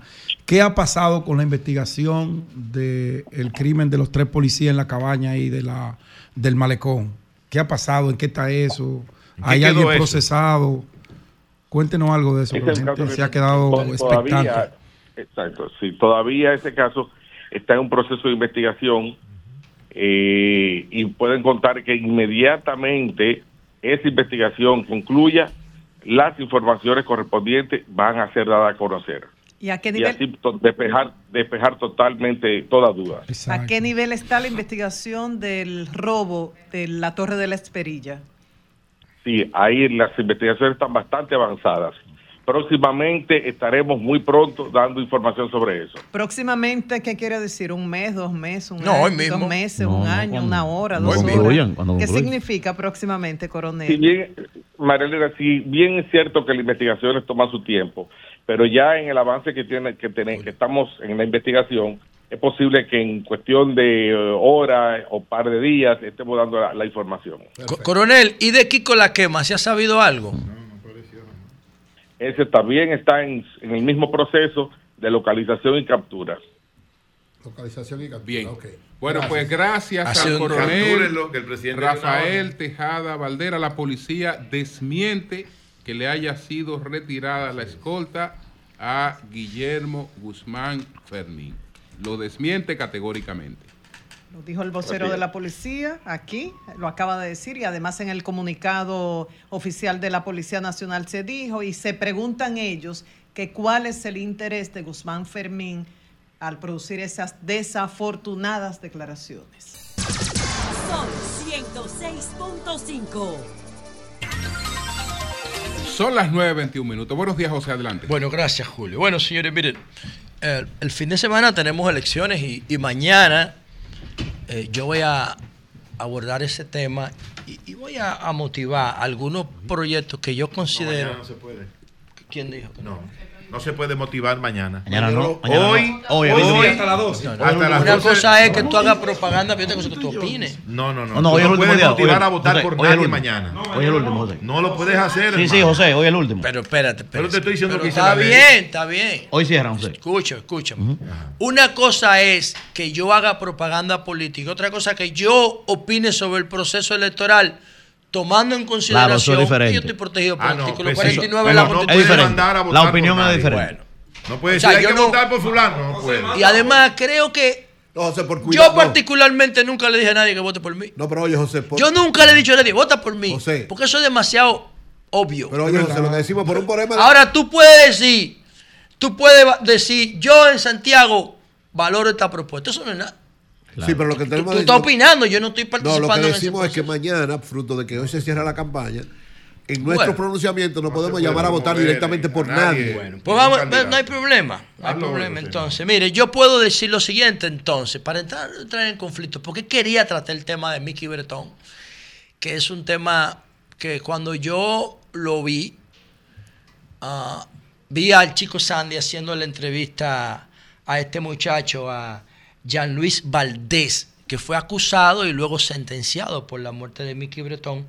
Vi las dos entrevistas que le hizo el chico Sandy. Saludo para el chico Sandy. El chico Sandy es mío, un tipo sumamente trabajador y tiene par de, de, de segmentos en YouTube que están súper pegados. Que lo del imprudente, Ah, las entrevistas en la calle, brutal el imprudente. la- el encuestazo y el tema de personaje con el chico Sandy. Y él tuvo la oportunidad de entrevistar a Jean-Luis Jo- a Jean- dije a Jean-Luis Jorge, a Jean-Luis Valdés. Jean-Luis Jorge, otro homosexual que murió de forma muy violenta. Todos los homosexuales o trascendentes que han muerto en los últimos, qué sé yo, 15 años en este país, han muerto de una forma muy violenta. Y podemos citar el caso de este mismo, Jean-Luis Jorge, que era el cineasta violento, de Viticuerarte, que yo tuve un- una contradicción muy, muy innecesaria con Zoila porque planteé el patrón, Claudio Nasco. el patrón Claudio Nasco, que fue uno de los patrones más brutales de lo que hemos visto por la misma contratación de, de prostitución de hombres, ¿no? Y entonces el tema de Mickey Bretón, que también estaba súper cotizado en el mercado por una serie que tenía en Telemicro y utilizaba perfiles vulnerables para prometerle promoverlos en la serie a cambio de favores sexuales, que fue lo que pasó con este muchacho, con Jean-Luis Flores, que era un rapero de San Cristóbal que quería, que quería eh, tener una oportunidad. eh, ¿Cómo se llamaba la serie de Mickey Bretón? Relatos. Relatos de Mickey relatos, Bretón. sí. Entonces, Yo lo que quería ese relatos. muchacho, eh, lo que quería ese muchacho, Jean-Luis Flores, era tener la oportunidad de que Mickey lo promoviera en la, en la serie para él lograr posicionar su carrera. Así hay otros que Mickey Bretón lo promovió por ahí. Pero ¿qué pasa? Que él tenía una deuda, no debía la casa, lo- la- lo- el papá y la mamá estaban fuera, el tipo... dinero prestado. Y el tigre, eh, Mickey quería otra cosa. Él quería, él quería pagar la deuda y, y, y una oportunidad para crecer como artista. Y Mickey, Querón, y Mickey que- Bretón quería sus favores sexuales. Y después de un par de meses, casi más de años, tratando de lograr su objetivo, se le dio. Y entonces, eh, nada, eh, llegaron a una cabaña y él admite que en la cabaña mató a Mickey Bretón de una forma violenta. Pero porque- él dice, José, que supuestamente eh, estando ahí en ese lugar y teniendo, ¿verdad?, ese encuentro con, con Mickey, que supuestamente, eso es lo que dice él, porque él pinta a Mickey como, como un monstruo. eh, supuestamente Mickey le pidió cambiar de rol. Yo no, yo no sé. Yo vi la entrevista perfectamente porque le voy a hacer un video de reacción para mi canal de YouTube. La vi todo y, y tomé nota. Pasa es que no, no tengo tiempo aquí por el formato del programa de explicar eso. Es lo que dice, es lo que está pintando la historia como a él le conviene. Exactamente. Exactamente. Entonces, él salió el año pasado en libertad condicional y ha decidido hablar y, y le ha dado todos los detalles. El que quiera saber todos los detalles, que busque, ponga Chico Sandy en YouTube. Ahí están todos los detalles. Son dos entrevistas en dos partes, una entrevista en dos partes. Y yo pienso que la- a la familia de Mickey Bretón le corresponde eh, reaccionar a eso porque el tipo está poniendo a Mickey Bretón primero como un oportunista, como un proseneta, como todo el mundo sabe que Mickey Bretón era homosexual, pero lo que no, lo que no acepta la sociedad es que lo haya matado de esa forma. Que lo haya matado, pero después que lo mató de la forma tan brutal. Él dice que le dio con el teléfono en la cabeza cuando Mickey Bretón le propuso que tuvieran relaciones sexuales distinto a lo que habían acordado. Y entonces que después que él lo hirió, él dice que Mickey Bretón pesaba mucho, él era muy flaquito, que se emburujaron y que él le dio con el teléfono y lo partió en la cabeza y luego bajó a su vehi- al vehículo de Mickey Bretón, porque Mickey Bretón lo pasó a buscar por cervecería porque él trabajaba ahí. Y entonces en su mochila él tenía un cuchillo y con ese cuchillo le dio cuatro puñaladas. Él dice que en el expediente hay, qué sé yo, cuántas puñaladas, que él nada más le dio cuatro. Y pinta la historia de una manera que debe ser respondida. ¿A quién le correspondía eso? O al fiscal o a los fiscales que actuaron en este caso, que lograron una condena de él, o a los familiares de Mickey Bretón, a los amigos más íntimos de Mickey Bretón. Yo quisiera ofrecerles el programa para que ellos, cualquiera de esas tres partes, o los fiscales, los amigos de, Mickey Bretón, o los familiares, vengan y cuenten su historia, porque hasta ahora la única historia que se está contando es la de Jean-Louis Valdés, el agresor, el confeso y sentenciado asesino de Mickey Bretón. Aquí hay un patrón. Es el mismo patrón. El mismo patrón de Mickey Bretón es el mismo de Vitico Herarte, el mismo de Claudio Naco, el mismo de Jean-Louis Jorge. Pero vamos mencionar el mismo de el caso de Indonesia, del el, el español. el- Sancho. Sancho, el mismo patrón. ¿Por qué todas estas personas tienen ese comportamiento violento con los homosexuales? Porque no son homosexuales. Son gente que entra a ese escenario por dinero. Tienen que drogarse full para poder conseguir un resultado y cuando no le cumplen con el dinero actúan con violencia porque no son homosexuales. Es lo que en, el- en los barrios le llaman bugarrones. Wey, wey, wey, wey, wey. pero eso no, ese viejo. tema, ¿qué te- No, no, yo estoy haciendo un análisis sociológico. ¿qué saben los niños lo que es eso? Los niños no saben lo que es eso. Los niños no saben lo que es eso. Yo estoy hablando en términos Tú lo sociológicos. acabas de definir antes de decir el nombre. Si los homosexuales en este país fueran respetados y reconocidos, yo creo que... No, crimen- no, no, no. Déjame terminar. mi Yo sé lo que tú vas a decir. Crímenes como esos disminuyeran. No. ¿Por qué? ¿Qué pasa? ¿Uno los acepta? No, ellos son víctimas de bullying, de acoso y por eso No. tienen que manejarse en la No, te voy a explicar por qué. Pero eso ocurre. Bueno, eso puede Ellos- incidir. óyeme, ellos pagan para tener sexo porque les gusta de esa manera. Bueno, así como hay hombres que pagan para tener No, sexo lo que con pasa una es que- sexual. Pero espera, Está si bien. tú al homosexual le aceptara las relaciones que quiera, como a un hombre, puede estar con las mujeres que quiera, bueno, su esposa que se Está lo bien. No pasaría Tú quieres un país- No tendría que irse a la Tú quieres un país más tolerante que España con el tema de la, de la La homosexualidad. homosexualidad. Pero aquí El problema, también. no, no, pero le pongo Aquí España. nadie- aquí nadie molesta Pero le pongo. España. Nadie molesta. Pero te pongo España. Hay gente que no, No, le da hombre, no. trabajo. Oye, oye, si pero te estoy poniendo España. Te estoy poniendo España. Aquí no hay problema con eso, no. Que Te estoy- no No hay. creo, Yo sí no te creo que no porque no hay persecución, o sea, Aquí no hay ni hay fo- no hay no hay no hay no hay- no hay- no no no. son, no hablan de eso. No, no, no. Te Yo estoy tengo poniendo- muchos te estoy amigos poniendo España. Tienen testimonios. Pero te estoy poniendo con casos concretos. Pero te estoy poniendo España, no tiene que ver con República Dominicana, no es eso. Oye, para que Esa una escúchame, para que una persona que no es homosexual entre en una relación homosexual, tiene que tienen que darse ciertas condiciones. relación de Primero, necesidad. esa persona tiene que ser vulnerable, necesita Claro. el dinero. Busca el perfil de todos los que agreden. Son pobres, necesitan el dinero. Así. Segundo, tienen que usar grandes cantidades de droga para cambiar el chip. Claro.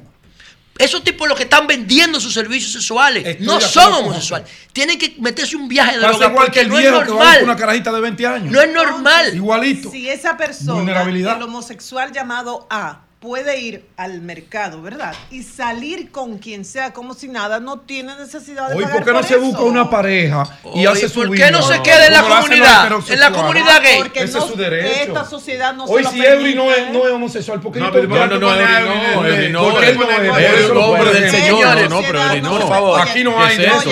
Pedro, tú que eres político. Que venga Don Julio, porque tú estás como descontrolado. Se dice que son homosexuales, son objeto de bullying. ¿Lo pueden decir claramente? No. Ah, porque llevan una doble vida. Si Empre- usted es homosexual, pasa y también. te aseguro que todo el mundo te respeta. Yo respeto a esa gente. Ahora, lo que yo no voy a respetar son actitudes que usted salga a comprarle la miseria La- y a eso es lo que introducir niños que no andan en Eso que por dinero en ese mundo. Eso no es Nunca válido, lo voy a perdonar. Ni en homosexuales ni en heterosexuales. que se No, no, es que, lo, es, que, digo- es que no hay el comportamiento No, igual como cuando las digo, relaciones son en Un hombre de 60 años. El así. chica de 20. Hoy los hombres que Mire, lo hacen con niños. No, yo no estoy hablando, yo estoy hablando de la violencia, de la forma Como mueren. de resolver el conflicto. Yo no estoy hablando de la, de la José, José va en prostitución. la línea de eso. Yo he hecho una de Falta 10 videos de eso porque veo que hay un patrón, que se, hay un patrón no, de no. comportamiento. Hay un patrón de comportamiento. Pero en este caso, a mí me gustaría que la familia Yo o el fiscal homosexuales, de. Mickey de- que también. trabajó el tema no tengo Mickey Bretón venga al programa Yo y tampoco. expliquen la versión de cómo pasan los hechos. Yo no creo que eso haya pasado aquí. Ahora, si yo fuera Jean-Louis Flores, también tratara de acomodarlo. Él está haciendo, Creo está que él jugando está su haciendo parte. un, un uso abusivo de esa situación. Bueno, él está en libertad Sí, condicional. Por eso, si yo, con esa libertad condicional, entiendo yo que no, debe- Bueno. no le debería permitir Mi a él salir a burlarse de la sociedad de esa manera. Mis compañeros me dicen que mañana no se puede a, a motivar No, y tú el lo sabes. No. Bueno, yo quiero decir lo siguiente. Yo particularmente tengo mis críticas porque yo sé como autor de seguridad perimetral que es la mayor expresión de descentralización que se pueda concebir, el perímetro. O sea, si hubiese seguridad perimetral, eso de la perilla no se da el perímetro. Tú sabes, tú tienes que tener control del territorio. Si tú no, tú no gobiernas nada. Entonces la descentralización es lo que garantiza eso. Y aquí en este proceso de campaña, miren que todo el mundo está hablando de candidatos. Nadie habla de la, de la figura del ayuntamiento. ¿Qué significa la alcaldía? La alcaldía es el poder más cercano a la gente. Debería ser el poder que administra los recursos públicos. No el ejecutivo, el ejecutivo debería coordinar eso. Pero en realidad aquí no debería haber ningún ministerio más fuerte que un ayuntamiento. No debería haberlo. Si nosotros le apostáramos a una democracia participativa de verdad. Y el PRM, que es el partido de, que hereda el liderazgo de Peña Gómez, Peña Gómez le apostaba a eso. El, PR, el PRD siempre tuvo la bandera de la lucha municipal. De hecho, el PRD es el que divide el Distrito Nacional en todos los municipios. El PRM es que tiene la responsabilidad de utilizar el poder municipal para descentralizar la concentración del poder del Estado, que es una rémora trujillista. Y no lo ha hecho. Y yo pienso que tiene una oportunidad. Primero porque creo que va a ganar la mayoría de las alcaldías, como el PLD lo hizo durante 14 años, porque es el mismo modelo. Y segundo, tiene mayoría en el Congreso. No tiene obstáculos para descentralizar. A mí me interesa la descentralización porque garantiza mayor eficiencia del uso de los recursos públicos, aunque eso tiene que ser acompañado de fiscalización. Dicho esto, ¿qué yo creo del proceso de mañana? Brevemente, sin entrar en detalle No, del domingo. del domingo, perdón. Primero voy a empezar por un tema personal. Yo soy muy amigo de un alcalde que quizá nunca ustedes han escuchado mencionar, pero que es un ser humano extraordinario. Se llama Héctor López, Teto, en conozco, Barranca, La Vega. Ese tipo es brutal, lo quiero muchísimo. Yo no sé qué hace Teto en política, de verdad, pero es del PLD, es, el, es del PLD, incluso es del equipo de campaña de Abel. Se ha mantenido incólume, correcto, eh, coherente en su partido. Él cree en eso. Yo dejé de creer por lo que me pasó. Pero en términos personales, a Teto, a mi amigo, le deseo lo mejor en Barranca. Se está religiendo y se va a reelegir sin problema, porque es un súper servidor público y la gente lo adora en, en ese distrito municipal. Le deseo lo mejor y que le vaya bien. En el Gran Santo Domingo, ah, quiero decir un par de cosas rápidas. Primero, Santo Domingo Este. Si yo, yo no votaría por ninguna propuesta del PLD, no lo voto porque esa ya no es mi marca y me fui de ahí. Pero yo pienso que en el caso de Santo Domingo Este, a Santo Domingo Este le convendría más una gestión tipo Luis Alberto que Dio Astacio. Para mí. Y lo digo porque Luis Astacio, con todo respeto, para mí tiene ribetes trumpistas. Y yo, yo estoy hablando desde mi perspectiva, no creo en eso. Y por eso, si yo fuera, si yo viviera allá, lo más probable es que yo Pero el, votara. el trompismo puede ser aplicado a un municipio, a Yo una... no sé, pero no me gustan sus No ideas. No, tengo- tranquilo, Pero es que- Segundo. Adelante, no lo entiendo. Segundo. José, este programa es tuyo, ¿Qué- José. ¿Qué trompista? José, este Él programa no es puede apoyar a. Trump desde aquí. Coge los minutos de Virginia. Segundo. Ese paralelismo, Segundo. no sé. Va a perder ahí. Segundo, en Santo Domingo Norte no, no tengo, no, no, no conozco el proceso. No sé nada de eso. Santo Domingo Norte, Carlos Guzmán. Bueno, yo no sé. Carlos Guzmán. Yo no digo eso, yo no sé nada de eso. ¿Y en los Alcarrizos con quién tú estás? Santo Domingo Ey, no, porque- Oeste. De- pero defínete los Alcarrizos. No, pero que está... No, pero así no. Oye, tú, le- tú le vas a negar tu apoyo a Es Yaco. que ya, es que Yaco es mi hermano. Allá, allá, Que Yaco- ¿qué pasó? fuimos diputados Yaco es bueno. Santo Yaco es Domingo, bueno, Santo a Domingo. Santo Domingo. Oeste. Bueno, Francisco Peña es un modelo de antipolítica. Ya lo sabe. Pero lo- no sé quién lo enfrenta. Aquilino no sé. Serrata son taxis. En, en el, son ay, amigos coño. Aquilino también fue. Eh, ya- ya Son amigos tuyos. No, en el pero- Distrito pero no. Nacional, en el Distrito Nacional, yo apoyo a Carolina Mejía. Tiene todas las oportunidades Coño. por su rol de secretaria general, por su vínculo con el gobierno, Hay que hablar con por José hoy. Por su perfil, por su aprobación de comenzar a promover un ayuntamiento de verdad, que no lo es, correcto. no lo es. La Carolina tiene que coger el, el modelo de ayuntamiento que vemos en Medellín, en Nueva York, en Madrid y Ya, empezar a promover ese Se tipo le de- hizo tarde ya. Y por último, entonces aquí está Jaco Alberto y mi hermano. no sé. Claro, ¿cómo debe ser? Eh, no sé si yo viviera en los Alcarrizos. Yo tengo un compromiso moral con Jaco porque compartí cuatro años con él. Él se sentaba detrás de mí. Entonces. Pero tú nada, no votas allá. Yo no voto allá, ¿verdad? Bien, E- Excelente legislador, ¿eh? bien. Llévatelo. Cambio fuera. Son las 9.49 minutos. Está con nosotros Jaco Alberti. Es el candidato a la alcaldía por el Partido de la Liberación Dominicana. Buenos días, Jaco. ¿Cómo estás? Buenos días, mi hermano Julio, a este gran equipo del Sol de la Mañana. Eh, te mando un abrazo, tu amiga La Toli. La Toli. La Toli. Y a- La y a- Toli, y a- un abrazo, Y a, Julio, y a Julio un saludo. Es un negro, es un A negro. Virgilio, a Virgilio. A mí un saludo. Un abrazo y a mí un saludo. Yaco, la, tu estrategia. Estás enfrentando a Junior Santos. Con el gobierno. Que es el candidato del PRM. Bueno. Está Cristian Encarnación, que es el candidato del PRD. Y actual alcalde. Actual y alcalde. Entonces, eh, Que viene del PRD. está- estás tú. ¿Cuántos alcaldes hay en los Alcarrizos? ¿Y cómo tú entiendes que puedes aprovechar el, el- el escenario para salir ganancioso? Mira, eh, lo primero es agradecerle a ustedes esta gran oportunidad, ya terman- termin- eh, culminando lo que es este proceso de campaña electoral. Como todo proceso electoral, eh, ya llega un momento que lo que falta es la, el montaje del domingo.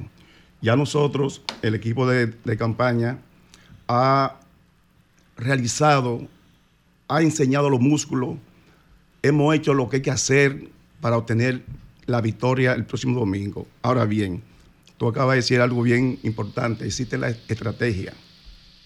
En estos momentos, lo que nos consolida a nosotros es de que el Partido de la Liberación Dominicana es un partido que está monolíticamente unido a nuestro alrededor, diferente a los demás candidatos. ¿Cómo así lo sé? Ustedes saben que el, el- el candidato del, oficialista, el amigo Junior, acaba de llegar, ¿no verdad? Acaba de llegar al PRM. Tú no puedes llegar a una casa ajena y de una vez compactarla. Tú tienes que hacer un trabajo de lograr, Se lleva un tiempo eso. de lograr de que esa membresía te acepten y más él, cuando él sale de ahí, o ellos salen de ahí, el PRM, del PRD, cuando él era el jefe del PRD, huyéndole a él. ¿Eh? Eso no le ha ayudado mucho. Con el otro candidato, el actual, lamentablemente, lamentablemente, nuestro amigo Cristian, resulta lo mismo. Lo juramenta el PRD, Miguel Vargas es candidato del PRD, pero él dice que su candidato es Leonel Fernández. Naturalmente, Oye, el PRD allá no existe. Allá marca 0.5, 0.5 lo más. Él se está abrazando de la militancia de Fuerza del Pueblo. ¿Qué resulta? Que la Fuerza del Pueblo tampoco lo aceptan. Es imposición. Porque ellos entienden de que lamentablemente eh, el trabajo que ha realizado en el municipio es lo que ha hecho que Junior pueda resurgir de nuevo. Porque por lo menos Junior recogía la basura, él tenía eso base. Entonces ahí entra Yaco. Yo he sido cuatro veces diputado por la voluntad de los alcarrizos y de la circunscripción. Yo tengo humildemente un trabajo eh, realizado a favor de nuestra gente porque nunca me he mudado. Yo soy como el Pidio Báez. Yo vivo en los alcarrizos. Tú vives en los Alcarrizos. Yo vivo en los Sí, alcarrizos. él hace todo en los Alcarrizos. ¿Entiendes? Y- Exactamente. Mi vida es todo ahí. Entonces, resulta que yo siempre estoy cerca con mi gente. Es decir, yo no soy una persona que voy o llego solamente en el momento de la campaña. Y por eso yo, viendo la realidad de lo que sí te- de lo que está pasando en los alcarrizos, yo dije, no, pero espérate, yo voy ahora a buscar la, la alcaldía para poder dejarle un legado al municipio, ya que uno duró 14 años que quiere volver y en 14 años allá no existe un cementerio, allá no hay un parque central, allá no hay un mercado municipal, allá no hay una biblioteca municipal. Una sola entrada. Una sola entrada. Bueno, vamos a decir que la entrada. Bueno, eh, la eh, eso es ahora obra un pública. Obra pública. Le da un gran ¿Entiendes? El gobierno central. Eso no es Es el decir, alcalde, no hay cómo. Entonces entra otro que lo quita él en el 20 y el resultado peor.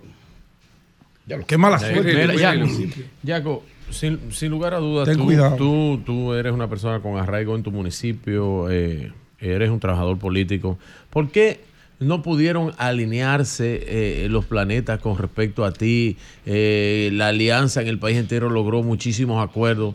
Y tú, que eres una figura fuerte, no, no te asumieron en ese tono. ¿A qué, ¿A qué intereses tú entiendes que responde eso? Sí, muy bien. Yo entendía, bueno, cuando yo hablaba con los compañeros de ambos partidos, eh, yo estaba en un 90% por ser candidato de alianza. Se decía, bueno, si hay posibilidad de una alianza en los alcarrizos con Yaco, resulta ser que ahí viene el problema del actual alcalde, de Luis y el PRM.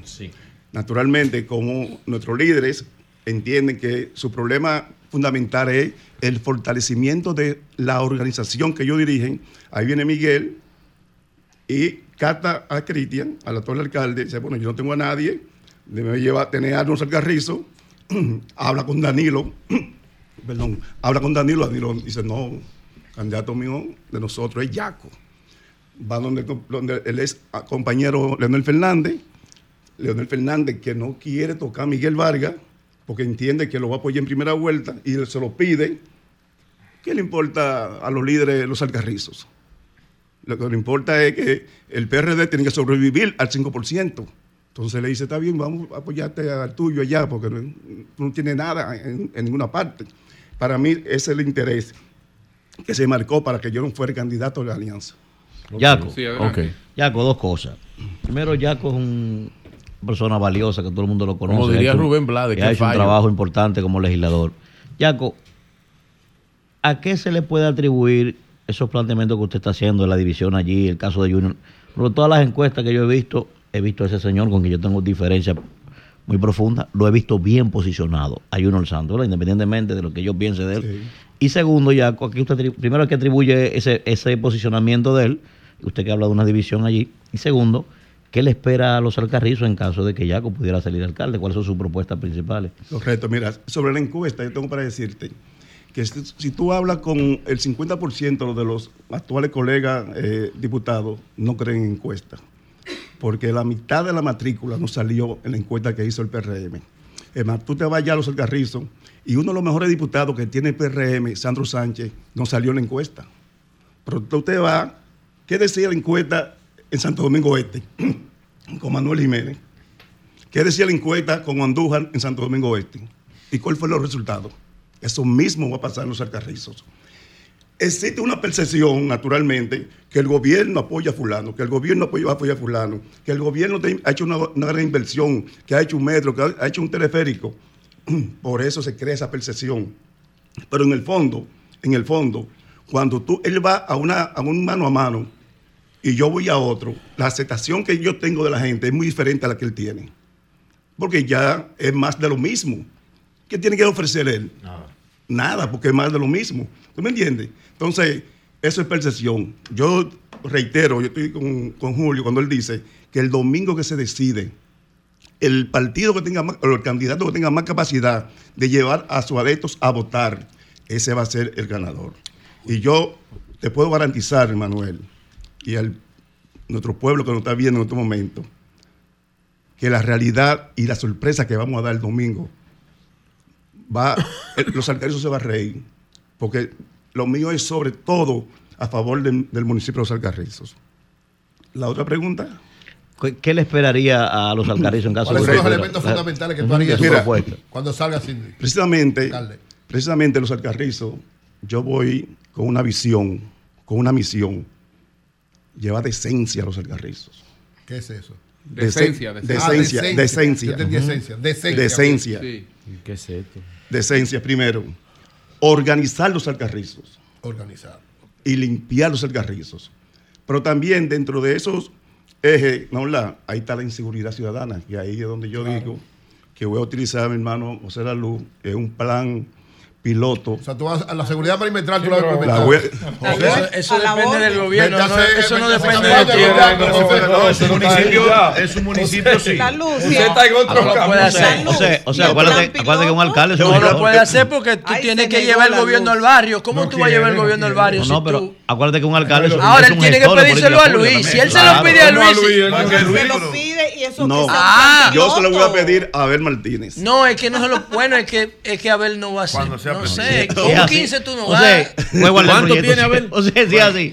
Bueno, O la sea, pregunta- juégale el proyecto. ¿Cuándo- así. cuándo Sí, le no, no, no, estamos, estamos entrevista, estamos en entrevista con, con eh, eh, Jaco. La Bueno, pregunta, la, la pregunta es la siguiente. Mira, líder, tú y yo estuvimos cuando Danilo eh, nos invitó a los diputados de la UNO y de los Alcarrizos porque iban a empezar los trabajos de, del teleférico. ¿Te acuerdas? Sí, claro. Ahí que después hubo un problema con los terrenos y al final no hizo nada. Bueno, aquí vino Luis, ¡pum! y le metió el gol y terminó el teleférico de los Alcarrizos y del metro. Está, se dijo que en febrero, pero estamos ahí. ¿Qué pasa? Que con los Alcarrizos, como tú dices, un tema olvidado. ¿Qué año en febrero que va a estar el metro? Yo no sé, pero está ahí, porque Del yo pasé 2020, ayer, yo pasé antes de ayer por ahí, lo vi. A esa obra, a esa obra le falta mucho más de un año. Pero, pero está Te lo ahí. estoy la diciendo gente la- hoy, Oye, oye, la oye, fecha. eh, no es. que no es eso, eh, Nayib, es que la gente la está viendo. Le está viendo y el teleférico lo está usando. Entonces, Pero no, ese no es el tema. Yo te, yo te hago una pregunta. Eh, primero, la vulnerabilidad del voto en los alcarrizos. ¿Qué voto en los alcarrizos se expresa con conciencia y qué, y qué por- porcentaje hay que arrearlo para que vaya a votar? A mayor vulnerabilidad, vulnerabilidad mayor compra de voto. Segundo, la dispersión del voto. ¿Cuántas propuestas municipales hay y a quién beneficia eso? Tercero, el gobierno, las plataformas, perdón, el PLD y el PRM, porque lo demás eh, eh, no es, es de poca consideración. Lo demás es lo ¿Cómo demás. están los dos partidos en términos de simpatía ya? Bien. Si tú te atreves a decir eso, porque tú eres sí, parte líder. interesada. Claro que sí. Mire, en primer lugar, eh, voy a iniciar por lo primero que tú dijiste sobre el metro y el teleférico. Esas dos obras, recuerda, que como tú acabas de decir, nosotros estuvimos allá cuando Danilo dio el primer palazo. Pero no hizo nada. No, pero espérate. Recuerda que él dijo, yo dejo en, en el banco mil millones de pesos para iniciar el teleférico. Recuerda, ¿verdad? Sí, lo dijo. ¿Eh? Es decir, que esa iniciativa fue del gobierno de Danilo Medina, del PLD. Naturalmente, yo le agradezco a Luis Abinader, nuestro presidente, que le ha dado continuidad como Estado. Eso porque eso beneficia al municipio. ¿Tú me entiendes en ese sentido? Sobre el PLD y el ¿Quién fue que PRD. lo empezó y lo diseñó? No, ya, pero ya lo dijo, ya lo No, pusieron un blog. Pero está bien. Ahora, Julio, qué noble. Mil millones. Ahora bien, Eso es justo. sobre, sobre los dos partidos, yo tengo para decirte que independientemente de los ataques, de, de cómo le entran al PLD para destruirlo, el primer, los primeros meses del gobierno de Luis Abinader, del PRM, tío, ¿cuál ha sido el resultado de eso? Que nosotros, antes de la división, éramos 45 comités intermedios en el municipio solamente, sin contar Pantoja ni Palmarejo, que son dos distritos municipales. ¿Y ahora? Ahora somos 86. El doble. El doble. Ahora somos 86. Pero, ¿qué, ¿qué dicen las encuestas sobre los partidos? No son de ustedes. De 15 comités de base. El, PL, el PLD Aquí habemos un históricamente. equipo, si lo divido somos siete. El No. PLD. De 15 comités de base, ya. pues, Agrégale eso. Antes habían hasta 400 comités de base, un intermedio. De carpeta, Ahora son de de- 15. de carpeta. Agrégale eso. Ahora son más orgánicos. Mira, No, no, es un mira, aporte, mira, digo yo. Oye, oye. De carpeta. De, de- Yo yo duré ganaba- 20 en el PLD, acuérdate, no me hable de eso. Julio, el Yo bloque 20 quiere ahí. boicotear la Adelante, entrevista. sí, sí. Tú todavía tienes 10 años en el PLD Bueno. 20. Entonces, mira lo que dice eh, eh, eh, José, las encuestas en este momento, las que yo tengo. El PLD históricamente ha ganado los alcarrizos. Es más, ahora con la ola del 20, con la ola del 20, obtuvimos tres y tres diputados. Que fue, o sea, que eso fue algo Sí. eh, eh, dur- eh, durísimo para todos los, los- los ¿Cuántos dirigentes. allá? Tres, Ah, seis. Seis. Y logramos tres y ellos tres. Por décima, por décima perdió Gonzalo Castillo. Es decir, los alcarrizos PLDistas. Oye, yo ayer estaba ayudando a la candidata nuestra de Pantoja, Ani Sobeida. Y yo la subí en mi jipeta. Y la gente salía, es para afuera que van, es para afuera que van. Yo dije, Dios mío, ¿qué es lo que está pasando? El domingo tuvo a ver Martínez conmigo en una marcha, en una marcha, no caravana, en una marcha. Y a ver me dijo, líder, pero ¿qué es lo que pasa aquí? Digo, esa es realidad. Esa es la ¿Cómo están los ¿eh? partidos? Bien, esa es realidad. A nosotros un lo único, que liderazgo nos- local, lo único que nos falta a Bueno. nosotros es Por último, me falta una pregunta, Ya, Julio, ya, falta una, falta una. una- una ¿Qué cantidad del que- voto en los alcarrizos se expresa libremente y qué cantidad Bien. hay que llevarlo a votar? Ay. Bueno, mira. Para yo saber quién es que va a eh, ganar. Eso, bueno, mira. Realmente estoy confiado en el voto consci- de- consciente. ¿Qué porcentaje es el consciente? 80-20. Bo- bo- Más o no 70, pone 70. ¿70 es consciente? Ni Bueno, aquí en la no, UNA. es al revés Gracias, lo que yo digo. gracias, Ni aquí en la. UNA. Es al revés, un 30. Entonces, entonces tú Consciente, estás, el 70. Yaco, el número 2. Número 2. número 2 en la, en la Boleta del PLD. Te El deseo lo mejor, hermano. Del Gracias, Partido de la Suerte, Liberación. Dominicana. Suerte, ya. Gracias, eh. Éxitos, hermano. Éxitos. Cambio y fuera.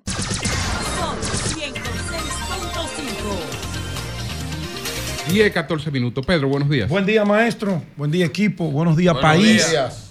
Buenos días a todos nuestros amables televidentes. Ya hoy, señores, cerramos a las 12 de la medianoche lo que es esta. ¿Y de primera- verdad que no se puede beber romo mañana? No, no, él a partir Venta. del, La venta, no del viernes. Del El Si viernes. tienes en tu casa, tú lo compra. Viernes bebes. 12 de la Ah, medianoche. bueno, la gente va y lo compra. No, la comercialización es lo que está prohibido. Bien. Bueno, eh, hoy ya tenemos a las 12 de la medianoche el cierre formal de lo que es la campaña política, este primer, esta primera convocatoria que hace la democracia para elegir a quienes van a dirigir la municipalidad en todo el territorio nacional. Alcaldes y regidores que han presentado sus propuestas, como por ejemplo, miren qué cosa tan hermosa, pero más hermoso no es eh, la diagramación de este documento que nos envía Domingo Contreras y su equipo de trabajo, sino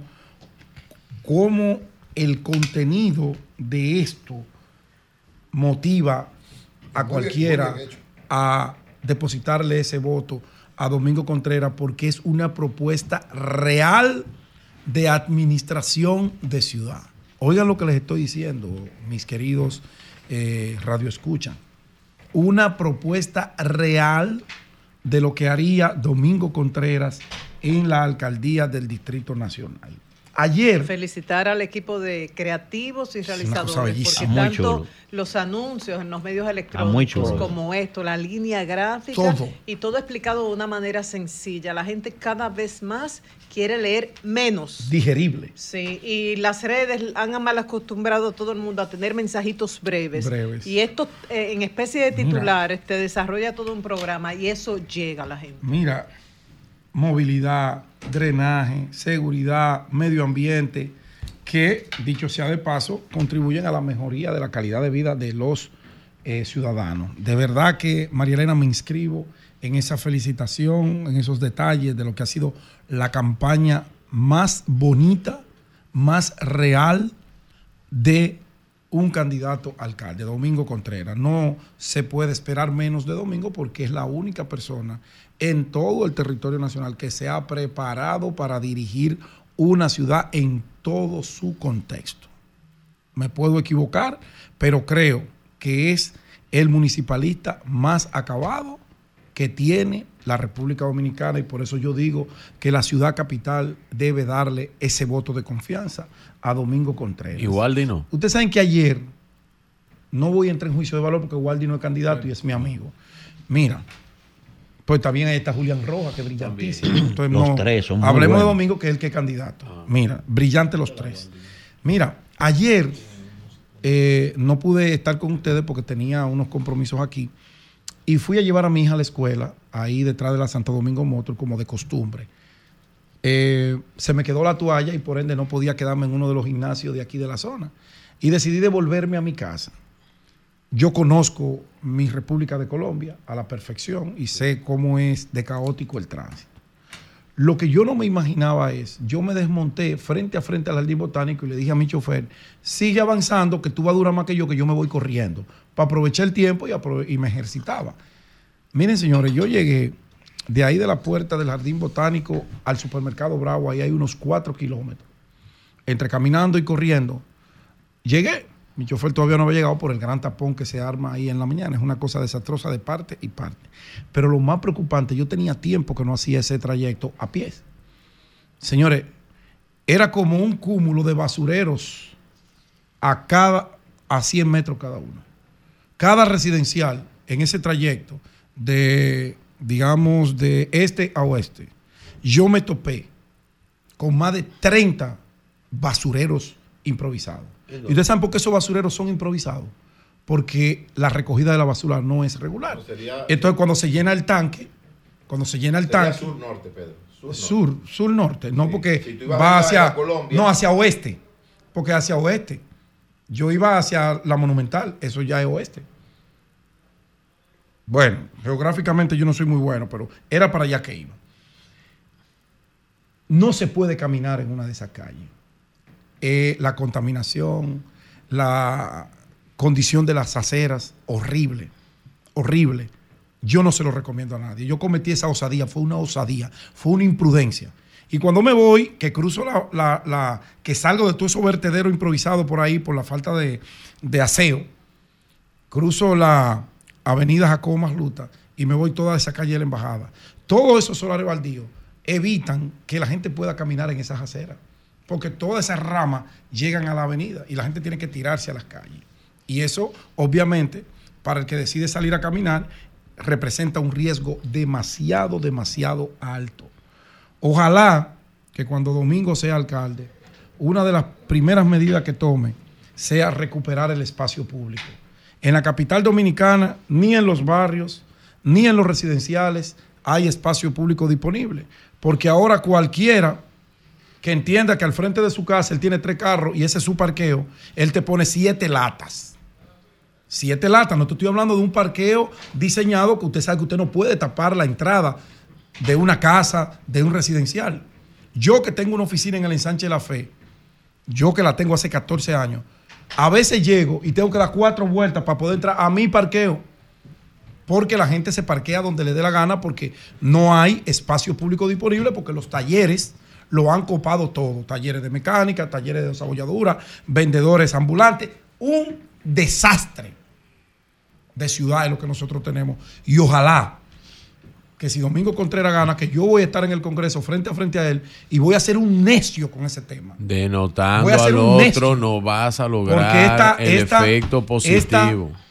Yo no estoy denotando a nadie. Estás denotando a otro no para subir a... Bien, Yo- yo, estoy simplemente eh, resaltando los problemas que tiene mi ciudad. Está bien. O no están tú tú mismo sabes y has sé. destacado el trabajo de Bueno, Carolina. Pero, pero ¿cuál trabajo, hermano? Caramba. Usted tiene el micrófono ahí. Dígalo en su comentario. No estoy denotando a nadie. Caramba. Adelante, Mario. Entonces, fue una osadía mía, una imprudencia irme caminando, tratando de encontrar cómo llegar por el tema del tapón.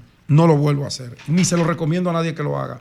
Porque el hedor, la podredumbre y ese caos y, el- y- el- y las malas condiciones de, la- de las aceras no, no permiten que usted tenga un desenvolvimiento libre ahí.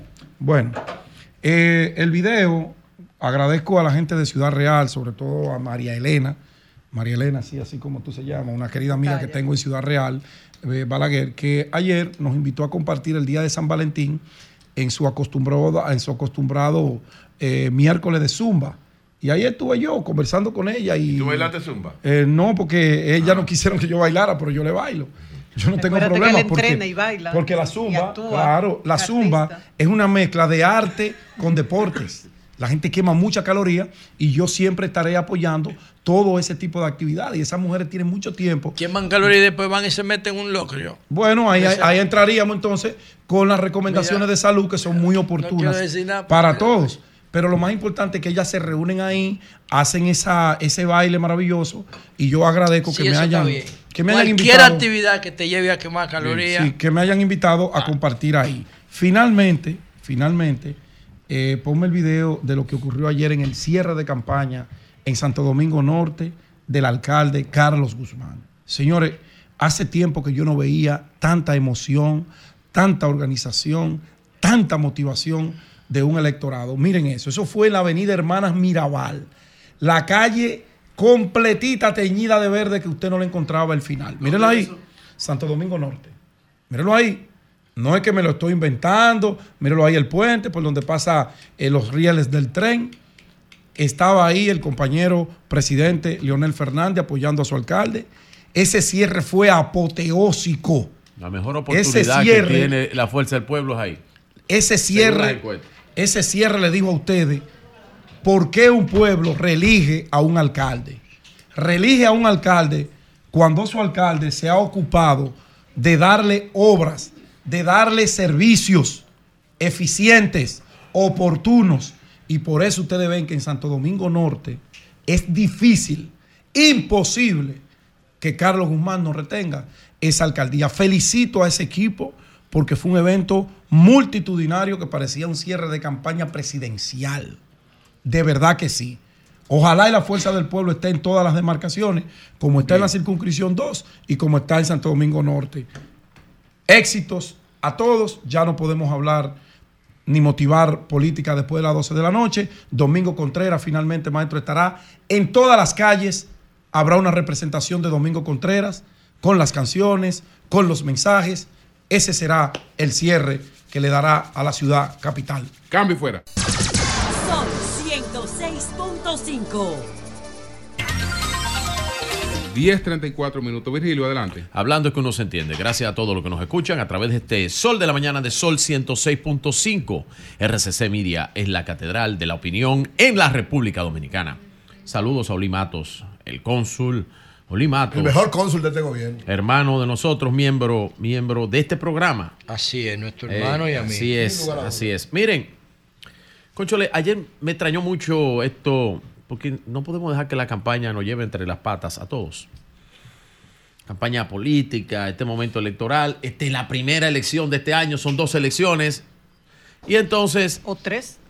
Bueno, son dos. O tres. Son dos. O Todo, tres. todo O dice que son dos encuestas. Dos o Son tres. dos. Las encuestas dicen que son O dos. tres. Pero está bien. Miren, entonces me extrañó esto del general Guzmán Fermín. Lo oí hablando aquí. Se le ha retirado la escolta. La Policía Nacional, lo dijo el vocero, no le ha retirado su escolta.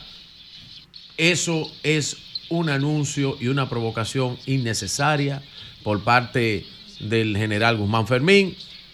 Yo creo en lo que está diciendo la Policía Nacional. Nadie a un mayor general le va a retirar eh, su escolta. Eso es política. Ahora mismo el general, ex general, está en eso. Y eso no es necesario. Es un anuncio necesario, una provocación innecesaria. Me han dicho que él está guapito por algunas cosas ahí. Yo lo puse en un tuit ayer.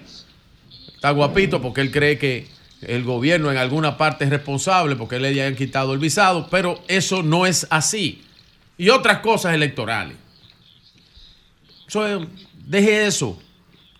Y la policía ya lo aclaró. No hay más nada que hablar. Me manden listado, cosas. Eso no importa. La policía aclaró eso. Y yo creo, yo creo en la Policía Nacional. Yo creo en el general Guzmán Peralta. Miren. Miren, ustedes saben. Ustedes saben que yo. Yo he estado hablando de muchas cosas con respecto a esto. Ustedes saben cuánta sangre costó tener esta democracia que tenemos ahora mismo. Esta democracia modelo, modelo de Latinoamérica. Miren el caso de Ecuador, ¿eh? el caso de Perú, Déjalo en oclocracia nada más. Salvador, El Salvador, con Nayib Bukele. El caso de Haití, nuestro vecino. Guatemala, entre otros. Puedo citar casos en Latinoamérica que me, me faltaría tiempo para explicarlo uno a uno. El otrora, PRD, hoy PRM, duró 16 años en oposición política desde el Estado. Roberto Rosario ha expresado algunas cosas de cuando Roberto Rosario estaba en la Junta, que no estaba, que no pasaba. Y yo quiero explicar algunas cosas en esta línea de tiempo breve. Una denuncia. Oigan esta línea de tiempo. Primero, una denuncia de Manuel Crespo en un programa hablando de que venían unos hackers y estableció y acusó el señor Crespo directamente al director del DNI. Ustedes lo saben eso, ¿eh? Lo hizo. Y yo en este programa le dije a Manuel, Manuel, ven aquí a desmentirlo. Pero es esa misma, es esa misma denuncia la que hacen los señores que llevan la denuncia ante la Junta Central Electoral y a presto estaban, ahí mismo, a presto estaban los abogados de ambos, de todos los partidos que conforman la Alianza Rescate RD. Luego, el presidente Fernández también, en varios escritos de su acostumbrada columna de los lunes, dijo que el oficialismo y el PRM intentan instalar una percepción a través de encuestas para una victoria que según lo que dice el presidente Fernández, no tienen. Pero no presentan nunca un estudio, no presentan un solo estudio de investigación, la cual sustenten que ustedes, que la, que la Alianza Rescate RD y que la oposición va a ganar. Ni uno, ¿eh?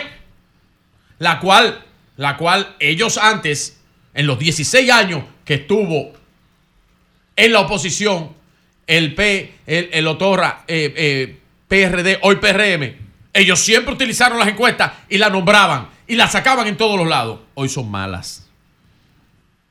Entonces, estos señores llevan ante el PECA, no señores, una denuncia de un apagón tecnológico y acusan al mismo que acusó Manuel Crespo en el programa en el programa matutino.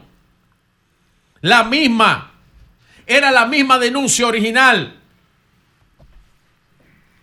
Antes de ayer, ante la desesperación, digo yo, y una inminente barrida del oficialismo y el PRM van a la Junta con esta denuncia vacía. Estaban esperando que eso, que los dos, las dos personas depositaran eso para inmediatamente y que no me vengan con vaina. Que ayer dijo Lionel, presidente Fernández, dijo que él, que él, eh, que no fue que él se basa en eso, sino que, ¿qué es esto? Donde dijo, digo, digo, digo, y donde digo, digo, Diego. Y Dante dijo, bueno, pero nosotros, no, hombre, es la misma denuncia de siempre. Y la misma vaina. Y tratando de boicotear el proceso. Y ayer, lo que, miren, porque no se hagan tontos, ¿eh? El que me escucha tiene que tener y saber este análisis. Oye bien, oye bien, oye bien, oye lo que dicen. Voy a citar. Oye lo que dicen. Vamos a ver. Oigan esto, simple. Dice lo siguiente, oigan bien, que sean, que, no, que necesariamente perder las elecciones de febrero no tiene nada que ver, eso dijo el expresidente Fernández, desligándose, supuestamente, no tiene nada que ver con mayo. Falso de toda falsedad. Sabe el derrotismo que eso inyecta a la oposición. Que por eso es que están y van en camino a desacreditar el proceso del domingo. Esa es la línea política de ellos. Eso es la, no es más que la anticipación de su derrota. El domingo van a decir lo mismo, que perdieron todo por fraude, para no reconocer que están derrotados en mayo. Cobardes. Eso es lo que se llama una oposición cobarde. Asuman las derrotas.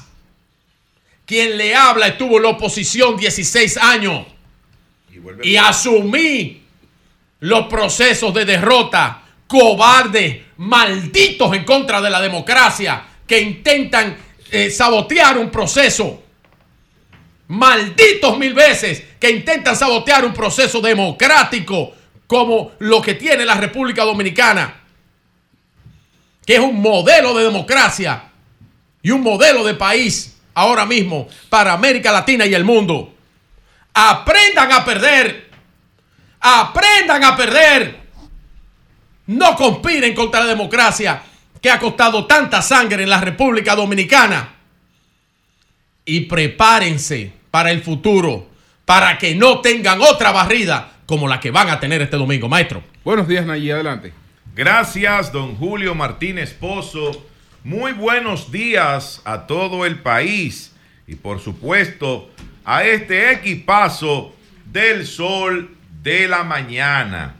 Miren, señores, yo quiero, antes de pasar a algunos puntos que quiero señalar, precisamente hoy que vence el plazo para poder hablar o promover algún candidato a la alcaldía o a una regiduría, a un distrito municipal o a una vocalía, eh, quiero antes decir que el Partido de la Liberación Dominicana va a realizar en el día de hoy, a partir de las 12 del mediodía, una cadena nacional de radio que tiene como emisora matriz a Rumba FM 98.5, que es de eh, el grupo RCC Media.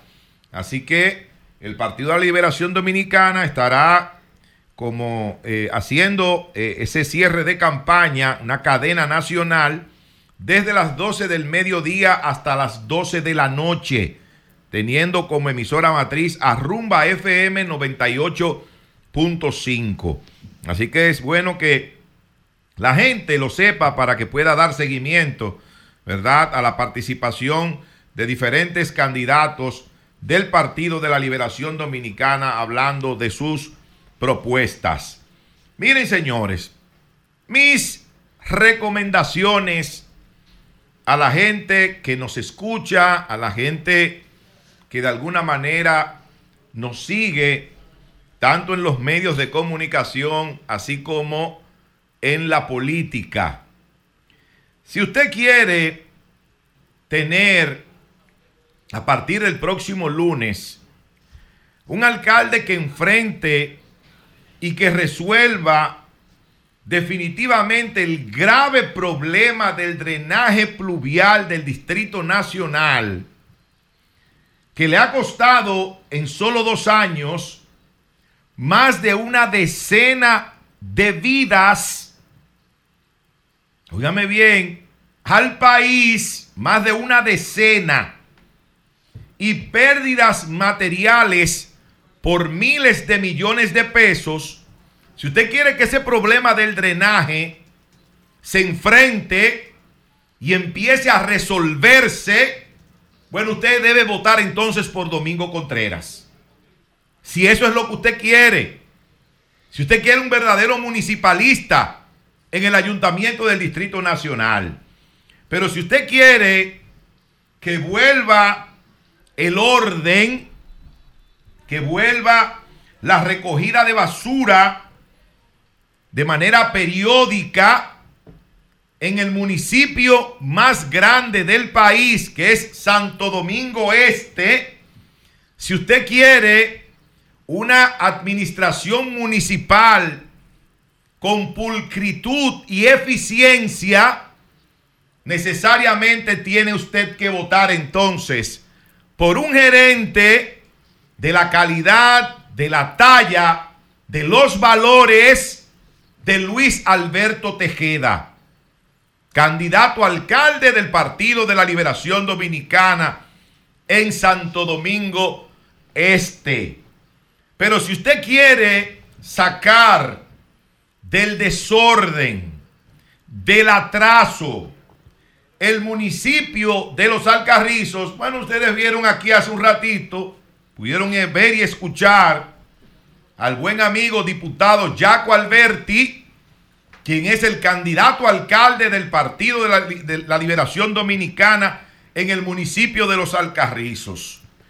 Pero si usted también, ciudadano que nos escucha, ciudadana de los 158 municipios del país, de los 235 distritos municipales que tiene la República Dominicana, si usted nos escucha para que continúe el trabajo, para que continúe el orden, para que continúe el avance que se ha logrado hasta el momento en Santo Domingo Norte, usted debe votar por Carlos Guzmán. Carlos Guzmán, que es el actual alcalde de Santo Domingo Norte. Claro, eso es si usted quiere que las cosas en Santo Domingo Norte continúen haciéndose bien. Pero si usted no quiere que Santiago, ¿eh?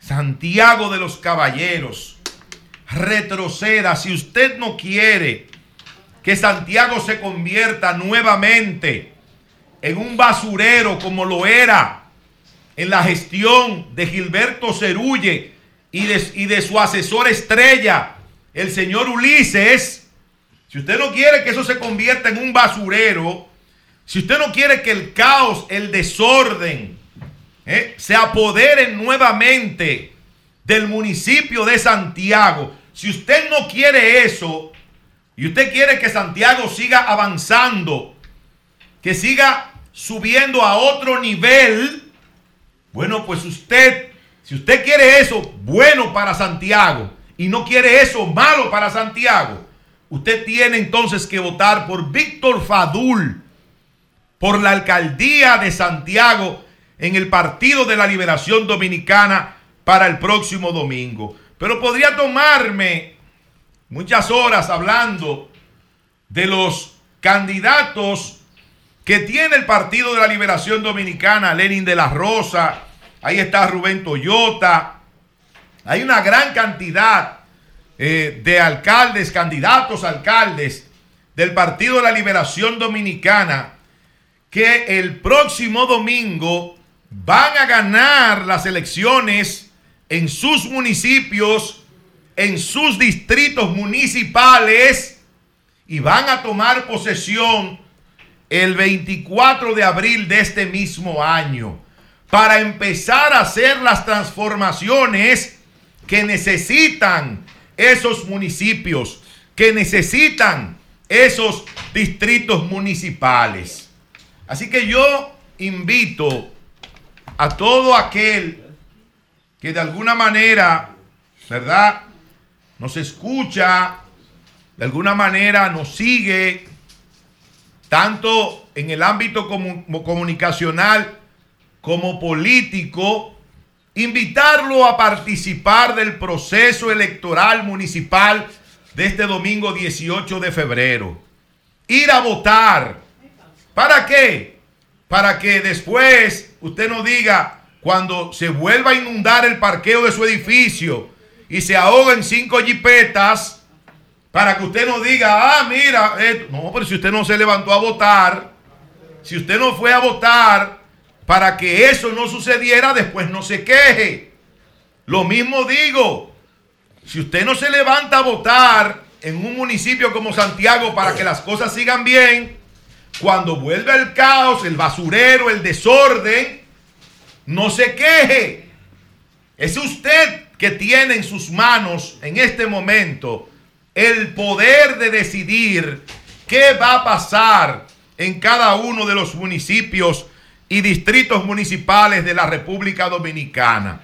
Por eso, por lo que he visto durante todos estos meses y sobre todo en las últimas semanas de esta campaña electoral, yo le auguro un éxito rotundo a la Alianza Rescate RD en el proceso municipal del próximo domingo. Eury Cabral. Gracias al Dios Todopoderoso Jesús, mi Señor, Salvador y Guía.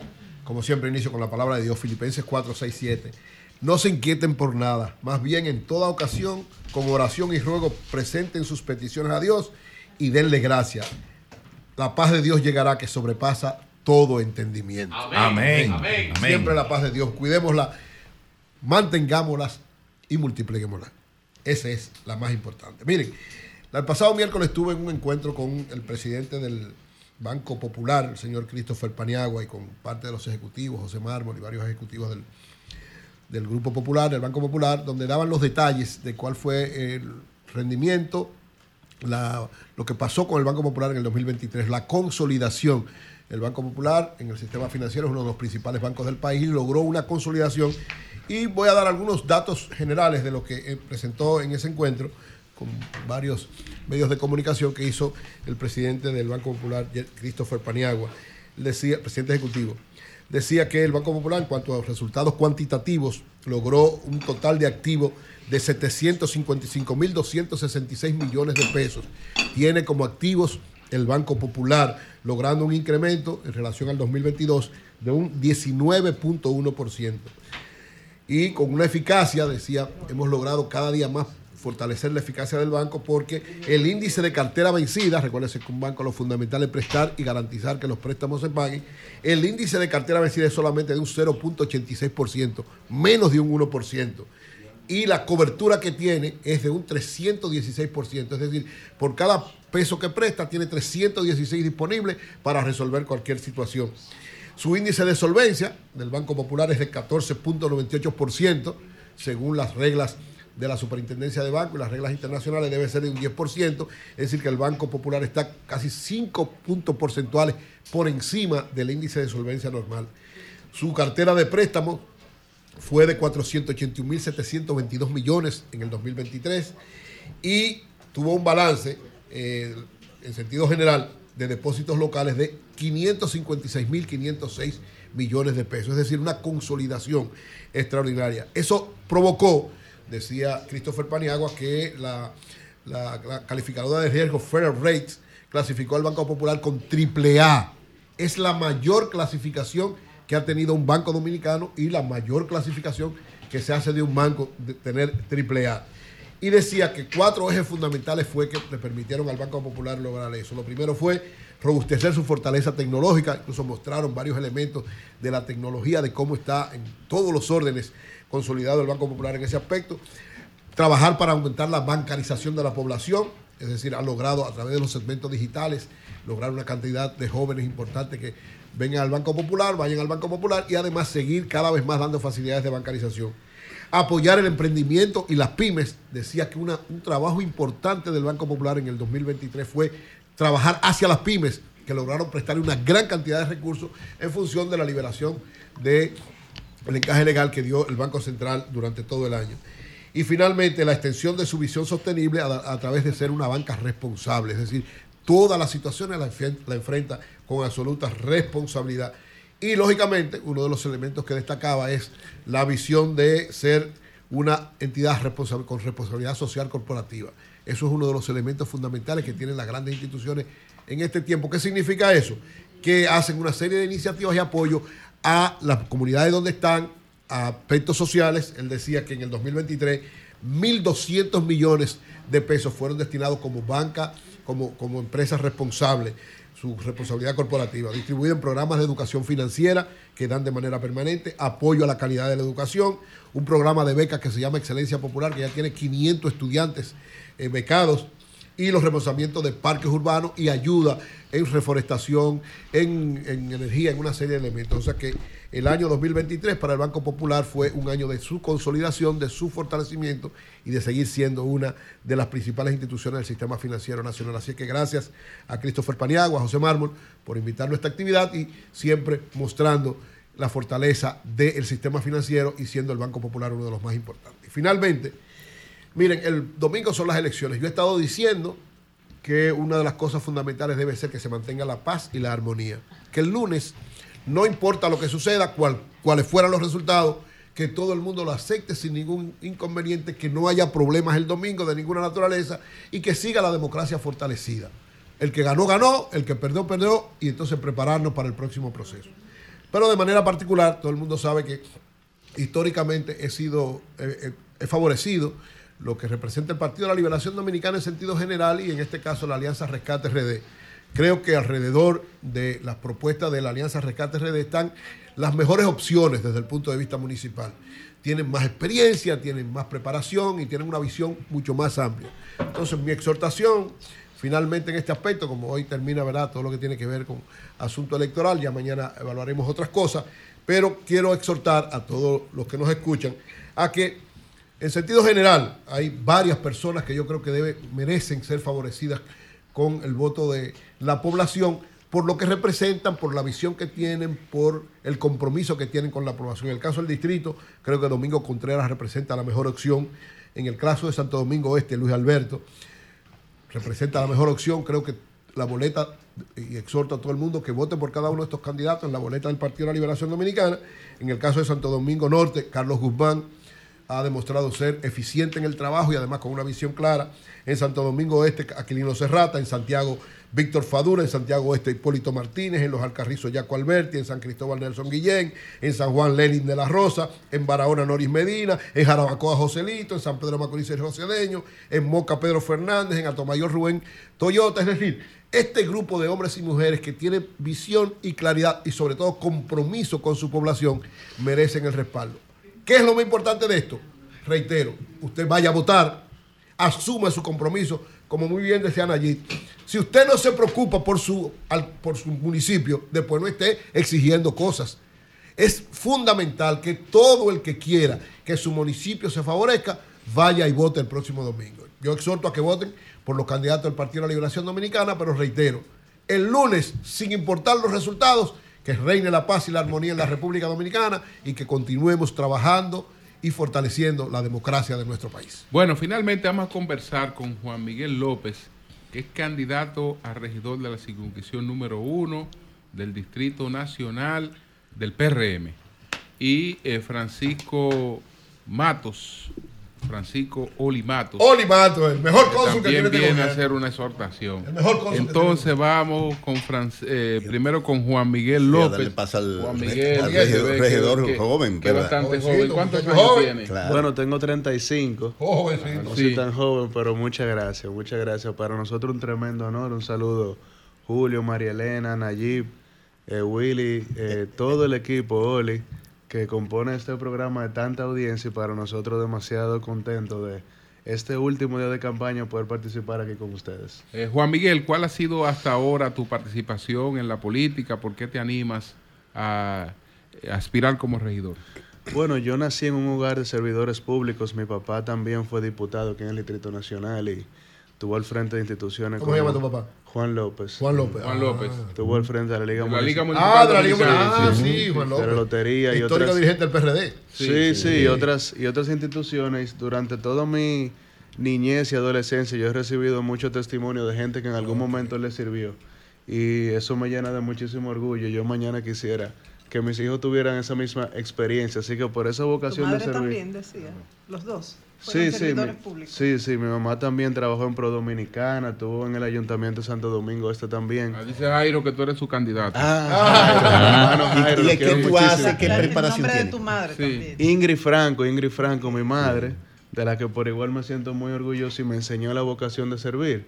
Eh, yo soy un ingeniero industrial egresado de la Pucamaima, tengo una maestría en marketing digital y comunicación en la Universidad de Alcalá de Henares y durante eh, esta eh, gestión trabajé en el INAPA como director de transparencia.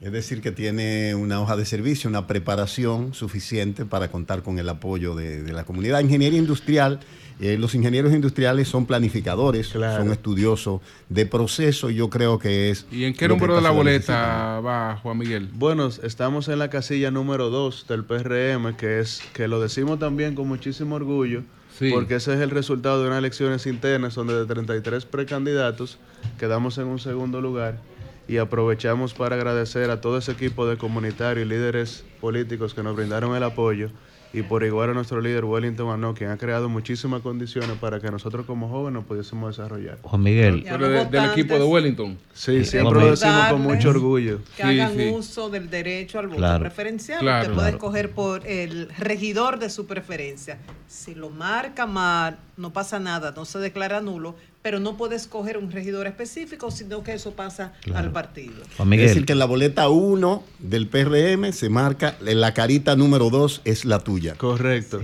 Gracias por la aclaración. Juan Miguel, Juan Miguel. Sí, señor. ¿Desde cuáles áreas piensas contribuir? ¿Cuáles son las propuestas fundamentales que llevas a la sala capitular del, del Mel- Nacional? Mel- Melton Pineda debería de estarte apoyando con las dos manos. a Sí, ti. señor, claro debería. Sí, sí, sí. Sí, yo sé que fue un, un gran. No, gran tu amigo, papá, tu papá. Juan López le, le daba desayuno y le pagaba pasaje Sí, le daba- desayuno y le pagaba pasaje a Melton. Un abrazo a Melton. Sí. Bueno, gracias por la oportunidad. Yo creo Sí. mucho en comenzar desde el principio. Y yo creo que hay que primero educar a los ciudadanos sobre cuáles son los servicios que ofrece la alcaldía, como esos operativos de salud, de fumigación, de limpieza, esas donaciones de medicamentos, esas iniciativas y jornadas que hay también eh, técnico-vocacionales, con la intención de que los comunitarios y capitaleños no se valgan de regidores o diputados para acceder a esos servicios, sino que le exijan acciones de desarrollo como más acceso a la educación, más acceso al trabajo y a la seguridad, y se empoderen los mismos comunitarios de las necesidades de sus sectores. Yo creo que eso es una medida donde la ciudad se puede desarrollar de forma más acelerada y podemos elevar el nivel de quienes nos representan también. Bueno, pues Excelente, suerte, brillante, suerte muchacho. a Juan Miguel López, que es candidato a regidor del PRM, circunscripción número uno. Él está, el, el número dos. Sí, sí, queremos invitar. dos en la boleta uno. la Boleta boleta uno del Sí, queremos invitar a la audiencia a que nos siga en nuestras redes sociales, Juan M. López F, donde en el enlace tenemos una serie de herramientas, entre ellas Empoderamiento Ciudadano, que es un directorio, María Elena, donde pueden ver los servicios y cómo gestionarlos de forma directa. Ahí le ponemos la institución, el servidor, el contacto y el formato de carta que usamos para canalizarlo. Así que invitamos a que nos sigan, a que, a que lo consulten. Y por igual tenemos tres guías. Una para enseñar eh, cómo conseguir empleo, que se llama Conseguir Trabajo también es un trabajo. Otra para crear el hábito del ahorro y otra para desarrollar habilidades blandas, que son conocimientos que entendemos que la juventud necesita para desarrollarse y Yo tengo un empoderarse. proyecto que se llama Educación Financiera para Bueno, emprendedores que van en esa dirección. Eh, Excelente. Es decir, es un ingeniero industrial bien pulido. No, no. Bien. Por lo que veo. Vamos a Oli. Matos, di- di- dinos Perdón, algo. Julio, Eh, bueno, perdón, yo- para que nos dé tres, tres, tres ejemplos de habilidades blandas. Claro, está por ejemplo el trabajo en equipo, está el- la priorización de tareas múltiples y el pensamiento analítico para resolución de problemas. Nosotros lo explicamos en un formato bien simple donde lo describimos, luego ponemos un ejemplo y luego un ejercicio de aplicación. Son ocho en total y la intención es que de acuerdo a lo que tú te dedicas o tu meta, tú puedes elegir una o dos que sean de tu interés y desarrollarlas. Así es que contrate- contratemos ese talento para que trabaje para nuestra ciudad. Amén. Lo vamos a contratarlo el domingo y solo votando por Oli el cuadro verdad que- que le pertenece. Oli Mato, tú no- Cónsul, ¿qué te Es decir, trajo la verdad es que eh, no ha vuelto a no, yo soy además, además estaba eh, como dijo Manuel eh, Hidalgo es el, será el más votado, de- eh, uno de los alcaldes más votados de todo el país. Tú trabajaste Hidalgo. contra él en las elecciones pasadas. la política, No, no, la trabajé- política no, coyuntural. no, trabajé La para- política coyuntural, dile tra- Trabajé para. Para derrotarlo. No, trabajé para el cambio. Está unido ahora. En el cual él es parte ahora. Entonces él es- Y qué bueno. él es cambio Él no ahora. era un mal alcalde. Ya él nunca, bueno. oye, nunca le cuestioné desde aquí como un mal alcalde. Recordemos ya él eso. cambió. Yo entiendo que se ha hecho una buena gestión, la ha hecho Rudy González. Y la de Hidalgo, pues, es una gestión excelente. Yo El voto en el dueño de- O sea, que distrito- Rudy no va ni como senador ni como, ni está, como está alcalde. apoyando a los candidatos, está apoyando a Lía senadora y Ah, está apoyando bien. igual igual que todo. Debe eh, estar feliz. sí, Un abrazo, lo que quiero decirle un es- abrazo Rudy debe doña- estar feliz. a doña Sí, Lía. pero como yo voto en el Distrito Nacional Ah, y he escuchado y voto en el distrito hace años, porque es decir, yo soy campesino, pero de aquí, ¿no? mis hijos son citadinos y ya tengo más años viviendo aquí en el distrito que lo que duré viviendo en Tabar Arriba, que fue donde nací. Yo quiero decirle a ustedes que He escuchado el programa como siempre, igual que toda la República Dominicana, Sol de la Mañana, del cual soy parte y me siento muy feliz, que he escuchado hacer ponderaciones de los demás candidatos, incluyendo, por ejemplo, al candidato Domingo Contreras, sin ponderar las condiciones que tiene la alcaldesa del Distrito Nacional, Carolina Mejía, a la cual vengo a anunciar que debemos seguirle brindándole apoyo para seguir transformando esta ciudad. Hay un anuncio muy bueno, y a propósito de lo que hablaba Eury Cabral del, del Banco BHD, que yo No, creo que... Popular fue que yo. No, yo sé que tú Ah, hablaste... del- si la- el fortalecimiento del sistema financiero dominicano Ah, el está garantizado, tanto el Popular como el BHD, pero un anuncio del BHD que nos dice, no le dejemos a otro lo Ah, que lo nos toca hacer, a nosotros. Es.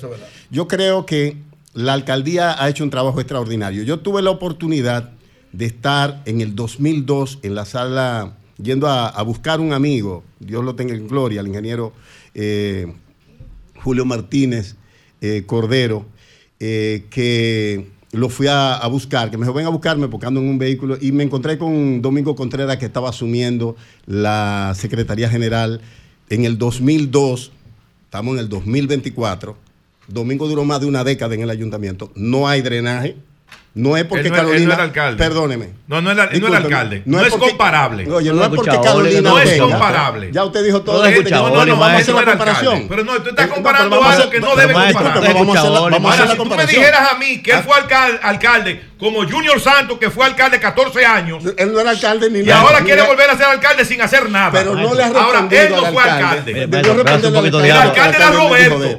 El alcalde era Roberto Salcedo. Entonces le debió responder a No, no es comparable. Entonces lo de Junior, oye. Junior Santos, lo- de. Junior Santos, aquí estuvo Jaco Alberti hace poco y dijo lo que Junior Santos hizo por los alcarrizos. Usted iba y había orden, había buen tráfico y había todo. Y ahora usted va y hay un caos. Es decir, que Junior se ganó No el voto eso. de los ciudadanos. En el caso de, estoy hablando de Carolina Mejía. Señores, este país tuvo una parálisis en el 2020, cuando el PRM entró. Yo creo que Carolina Mejía merece el apoyo de todos los ciudadanos de esta ciudad. Ha estado entregada, es una persona con conocimiento, que tiene un proyecto de ciudad que lo ha presentado y merece el apoyo de todos los ciudadanos de buena voluntad. Ganará con la mayoría, como establecen todas las encuestas. No tengo duda, no importa cuánta bulla hagan los demás. Es decir, aquí hay gente que duró 20 años dirigiendo el Estado con todos los poderes. José. Y no hizo nada. Y no hizo nada. Entonces ahora vienen con promesas vacías, tan fantásticas como impracticables. Yo entiendo que este país, ya le- esa gente la conoce y conoce también a la alcaldesa del Distrito Nacional. Una mujer íntegra, Claro. responsable, dedicada al trabajo por esta ciudad. Y no tengo duda de que será la alcaldesa más votada de todo el país. Igual que Janoy Sánchez allá Otra que en San Juan de la Maguana. Oye, pero tú estabas mencionando todo lo que van a perder. ¿Y qué es lo que pasa? Lo que van a perder son Ah, los- no, y le va a ganar a Lenin, a Lenin de la Rosa. Bueno, Hanoi. ve a ver, ve a ver que esos San Juan. Que- Pero por Dios. Oye, ve a ver las transformaciones que ha Maestro, tenido San Juan de la Maguana. se me olvidó ahorita, porque me, me matan si no lo hago, se me olvidó mencionar a una persona que vino aquí, pero que yo particularmente que voto en la circunscripción número uno del Distrito Nacional, yo también tengo mi candidato a regidor o a regidora. Ajá. La mía es Mary Case. Yo voy a votar. Una estrella, doña Case. Mary. Una estrella, doña Mary Mary. Case, Mary Case, en por la, el- boleta candidata. 2 del PLD, recuadro Mary Case. 11. Maestro, Esa es mi sí. candidata. Maestro, Mary antes Case. de irnos, No sé destacar, cuál es. eh, de- bueno, destacar, don Oli, que anoche un grupo de empresarios de Santiago le brindó su apoyo al candidato del PRM, Ulises Rodríguez, en una actividad que se trasladó allá a coordinar el amigo de todos ustedes, amigo nuestro, don Eduardo San Lobatón. Ah, yo Se apoyo encargó de eso allí. Yo apoyo a y Ulises. ese grupo de empresarios pasó a apoyar las aspiraciones de Ulises. Y Ulises es un ingeniero industrial, igual que el candidato a regidor que tenemos acá. Es un hombre que conoce la ciudad, que No, creció fue y vive en asesor de Santiago. Gilberto Cerulle. Y será La peor gestión Eh, eh, que ha tenido ah, Santiago. Él fue asesor de Gilberto Cerulle. Acuérdate, asesor. Y no lo Dale, quería admitir. Y no lo quería admitir. tenía tuviste el vergüenza problema que tuvimos aquí con eso. Tenía vergüenza. Lo que tú debes evaluar El es la único gestión que pedirle disculpas. En Proindustria. No, no, ah, te das es cuenta. Entonces, ¿por qué tú querías comparar ahorita a, a Domingo Contreras A Domingo, como secretario general? Ah, ahora tú quieres que yo lo tenía- compare ahora. tenía con- tanta es fuerza que No, no, no es lo no, mismo, no, no, pues, pendejo. Coño, mira, está lo aceptando mismo, aquí estoy yo. Hay es que votar. Pero no hay que hacer bulla, maestro. No, no, no. Ahí están todas esas propuestas a votar. Y a contar los votos. Sí, señor. Contar los votos. A Carolina Mejía. No hagan lío los PRMistas. haya paz, Pórtense bien.